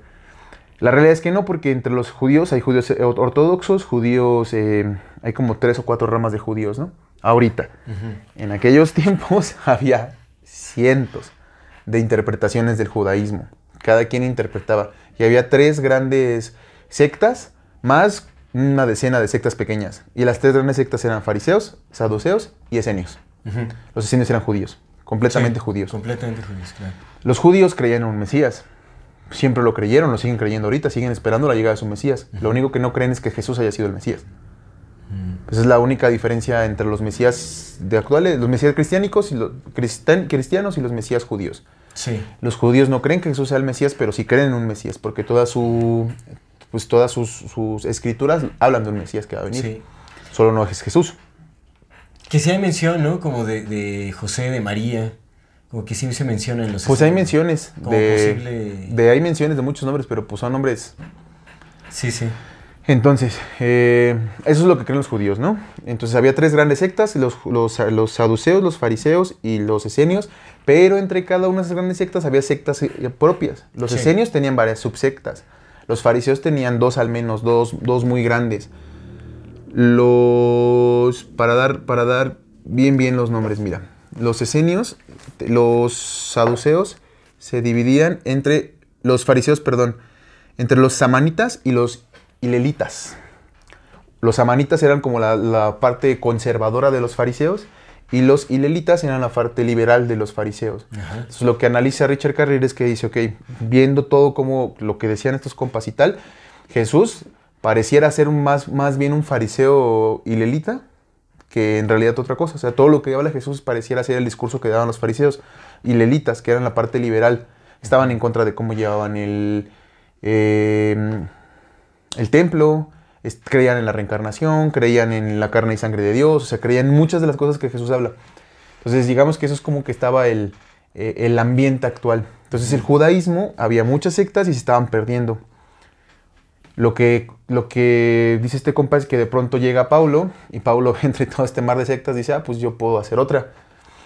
Pablo, pues por supuesto, era, el, el vato era, era em, el, que, el que recauda los impuestos, era recaudador de impuestos. Para ser recaudador de impuestos en esos tiempos, en los que no había carreras, güey, tenías que ser un hombre letrado. Sí. El compa era un hombre letrado. Y las letras de esos tiempos, a huevo, tenían que ser griegas, de entrada. O sea, para ser un erudito de esos tiempos, para poder trabajar en un puesto de importancia en esos tiempos, tenías que saber griego. Porque pues era un... eh, eh, donde vivían ellos, pues recordemos que era gobernado por Roma y Roma era un imperio muy vasto, Sí. que tenía muchos idiomas. Entonces tenías que saber al menos griego. Entonces al saber griego, las cosas que tú leías, por supuesto, tenían que pasar por Homero. Homero era lectura obligada para todos los que subieran en ese momento a leer, Sí. porque pues era lo que había, no había tantos libros como ahora. Entonces muchas de las ideas de las que precur- precursoras del cristianismo pues son ideas ho- homéricas y muchas ideas helénicas.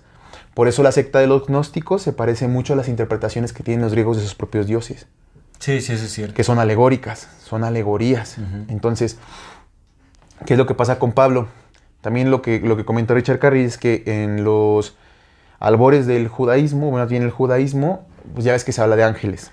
Eh, estos ángeles, yo creo que vamos a tener que partirlo en dos partes entonces. Sí. Sí, sí. Entonces terminamos aquí para que se quede así la gente. Está bien, Sí, sí, está, sí, bien está está bien, bien, está chingón, a huevo, para que se queden Para que picados. estudiemos más también porque es un tema súper vasto. Y para que se queden picados. Voy a, terminar más con lo de los, con lo de Sí. los, este, mm, salmos, no, salmos no, este. Evangelios. Lo de los evangelios. Y ya, ya lo, lo, lo, lo chingón porque traigo unas cosas bien interesantes. Lo dejamos para el siguiente, Órale. porque sí está bien bueno.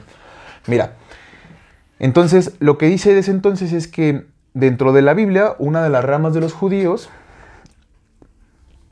hablaban de un... Siempre han hablado de seres celestiales, de ángeles, ¿no? Hace la comparación entre los ángeles y los, los muchos dioses que hay entre, entre los helénicos y todas las culturas, ¿no?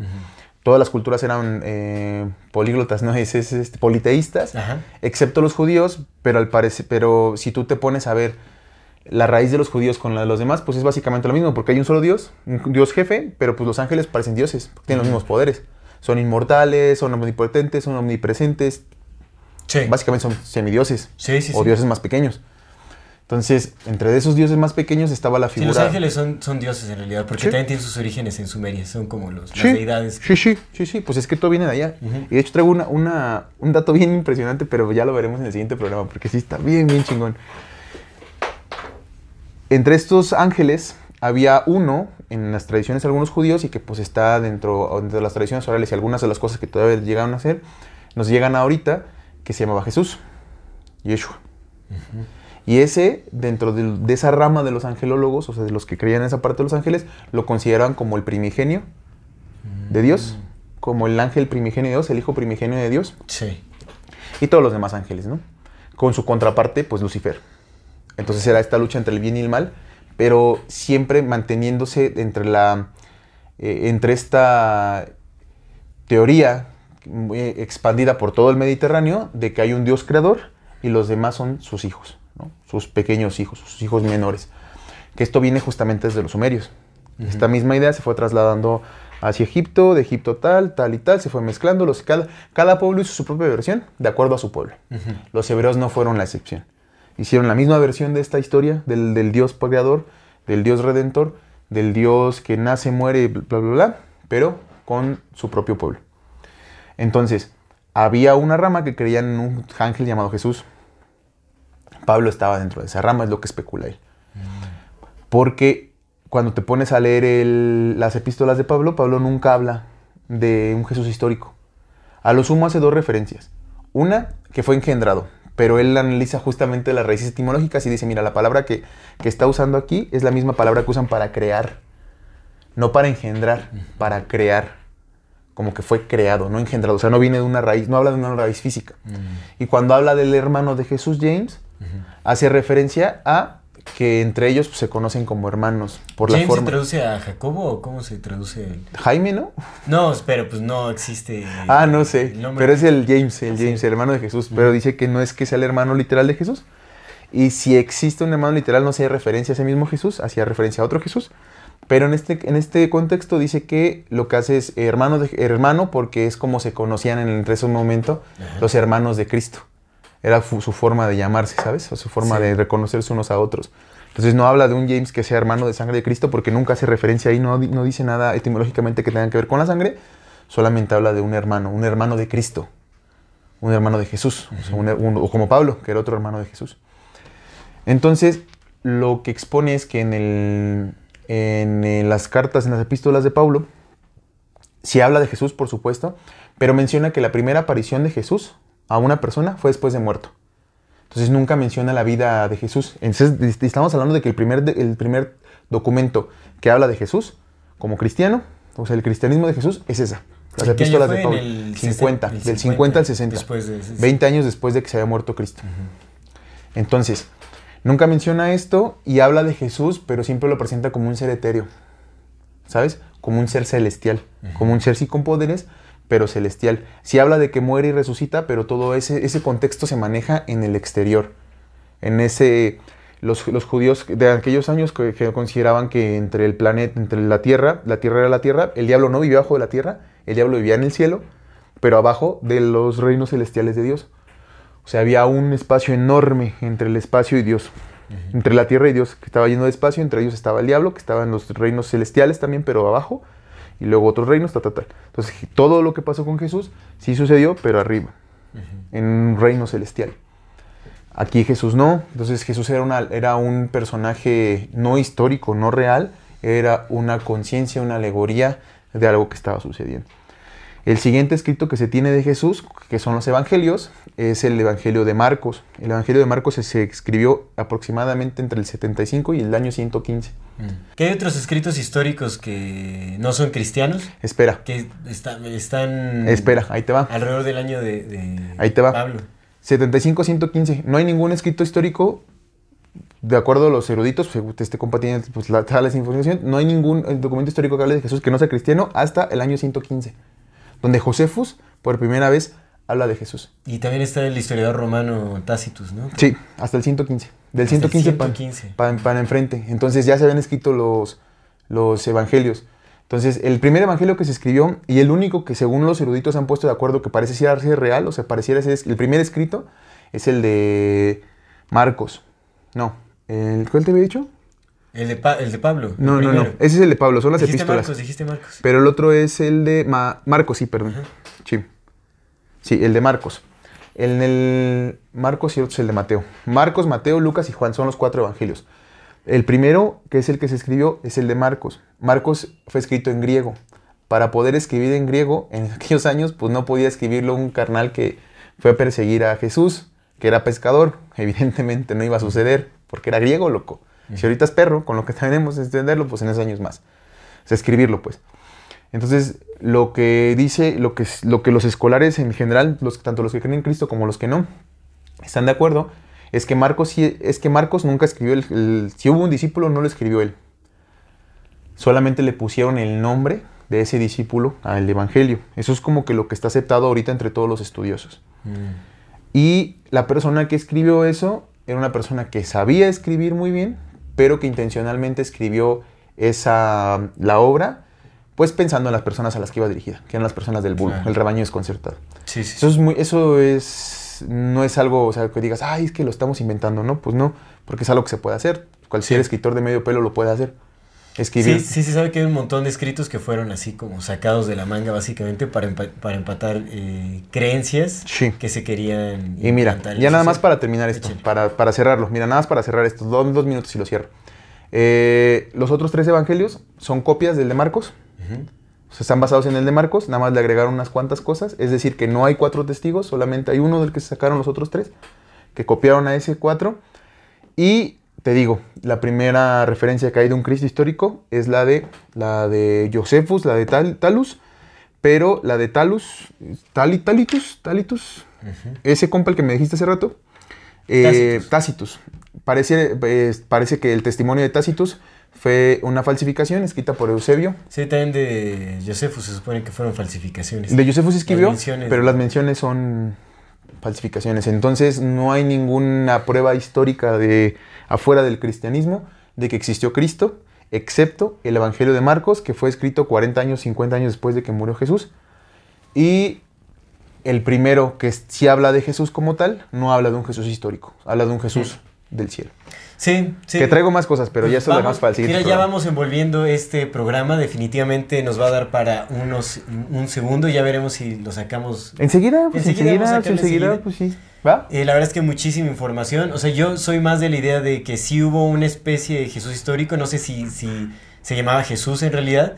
Pero definitivamente buscaron un personaje que empatara este mito. Como para darle cierta, como mayor veracidad. O sea, poder empatar algo histórico con algo completamente ficticio, con un mito que se encuentra en muchísimas otras religiones. Ah, Habrá que hablar del mitraísmo también, que eh, antecede el... Mira, el ya, que- ya, que, ya que en el siguiente programa te termine de contar todo lo que traía, ya vemos qué opinas. Eh, vamos a ver, vamos a ver. Sí, Sí, porque sí, es que sí. yo también traigo otras cosas, incluso escritos Sí, de la lo- ya lo, otras cosas. lo- pero lo bueno, vamos cruzando. Está- vamos a darle, entonces, vámonos a el algo interesante y las recomendaciones. Ay, tengo algo bien interesante. Te voy a mandar la imagen, amigo, de, de un, de un tweet que vi que no- yo, no- yo ni sabía ni me había dado cuenta, pero en el 2012, en los Juegos Olímpicos de 2012, güey, en la inauguración pusieron una, una figura de una muerte enorme Y había camas de hospital, güey, y doctores bailando alrededor. Se supone que había sido, que era como una especie de, de tributo a los planes sanitarios, pero sospechosamente se parecía mucho a los bailes que empezaron a sacar después los doctores durante la pandemia, ¿te acuerdas? Ah. Que era como para festejar a ellos, bueno, que celebrarlos de que le estaban echando ganas y bailar. Entonces parece mucho, mucho, mucho a cómo lo representaron acá con esto. Digo, nada más como... Ok, ok. Eso es- se me hizo muy interesante. las imágenes. Vámonos a las recomendaciones. Yo quiero recomendar. Empecé a escuchar una audioserie que se llama Caso 63, que de hecho al parecer es como muy popular. Casos de la vida real. No, Caso 63 está muy interesante, lo pueden encontrar en Spotify, en YouTube, etc. Caso 63 es una audioserie chilena, me parece, que eh, eh, habla de un viajero del tiempo, o sea, que viene del futuro, supuestamente para salvar a la humanidad, y es entrevistado como por una doctora, psiquiatra, me parece. No, o sea, porque pues obviamente cualquiera que llegue diciendo que viene del futuro a salvar a la humanidad se va a considerar un loco. Entonces, está interesante. O sea, como que... eh, eh, nu- nunca, o sea, yo no soy de escuchar de series, yo creo que esta es la primera audioserie que, que empiezo a escuchar y me pareció interesante, o sea, sí te atrapa eh, el Sí, fue muy tema, o famosa, sea, ¿no? Durante la pandemia. Se está haciendo, se está haciendo muy famosa. Y, y sí, porque justamente también hablaba como del- de la pandemia y todo ese asunto. Entonces, está muy interesante, la recomiendo, pues es, está entretenida y esa es mi recomendación. Bien, entonces mi recomendación es una cuenta de Insta para las personas que les gusta el ejercicio y para las que no también. Se llama Gym Savages. G-Y-M-S-A-V-A-G-S. Gym Savage como salvajes. Ajá. Está bien chido. Salvajes de gimnasio. Son reels de, de como... Pues no accidentes porque la gente están culeros, pero sí como de fallos, eh, cuando la gente haciendo ejercicio. Y están bien cagados, unos están bien cagados. Afortunadamente ninguno se lastima en esos, ¿no? O sí Ah, se ok. lastima, pero nadie se muere ni nada. Ni tampoco de gravedad. Oye, pero son, bien son muy cagados, muy cagados. Gente haciendo ejercicios muy extraños. Entonces, Vámonos despidiendo entonces ya. está chistoso. Va Jim. Savages. Bueno, como siempre, antes de culminar con este episodio, le queremos recordar a nuestra querida audiencia que si no se han suscrito a nuestro canal, pueden hacerlo ahora, denle click a la campanita para que les llegue notificación cada que saquemos un nuevo video. Si les gusta lo que hacemos, por favor, ayúdenos compartiendo nuestro contenido para llegar a más personas y así seguir creciendo. Síganos en todas las redes sociales como AmorFatiMX. Toda retroalimentación es más que bienvenida, nos encantan sus comentarios, sugerencias, historias, etc. No se olviden de mandar su solicitud para pertenecer al grupo privado de Facebook de Comunidad Fati, para participar en el programa de Voces de la Comunidad y compartir cualquier contenido de interés. Eh, si tienen la oportunidad de apoyarnos con algún donativo, aporte económico, lo agradecemos de todo, todo corazón. Eso nos ayuda muchísimo, muchísimo a sostener y seguir desarrollando este programa. Recuerden que pueden hacerlo vía PayPal, vía Super Thanks o suscribiéndose a nuestro contenido exclusivo que cada vez está mejor. Muchísimas gracias a todas las personas que nos ven, nos escuchan y nos acompañan hasta este momento. Esto es Amor Fati. En la infinita brevedad del ser. Hasta luego.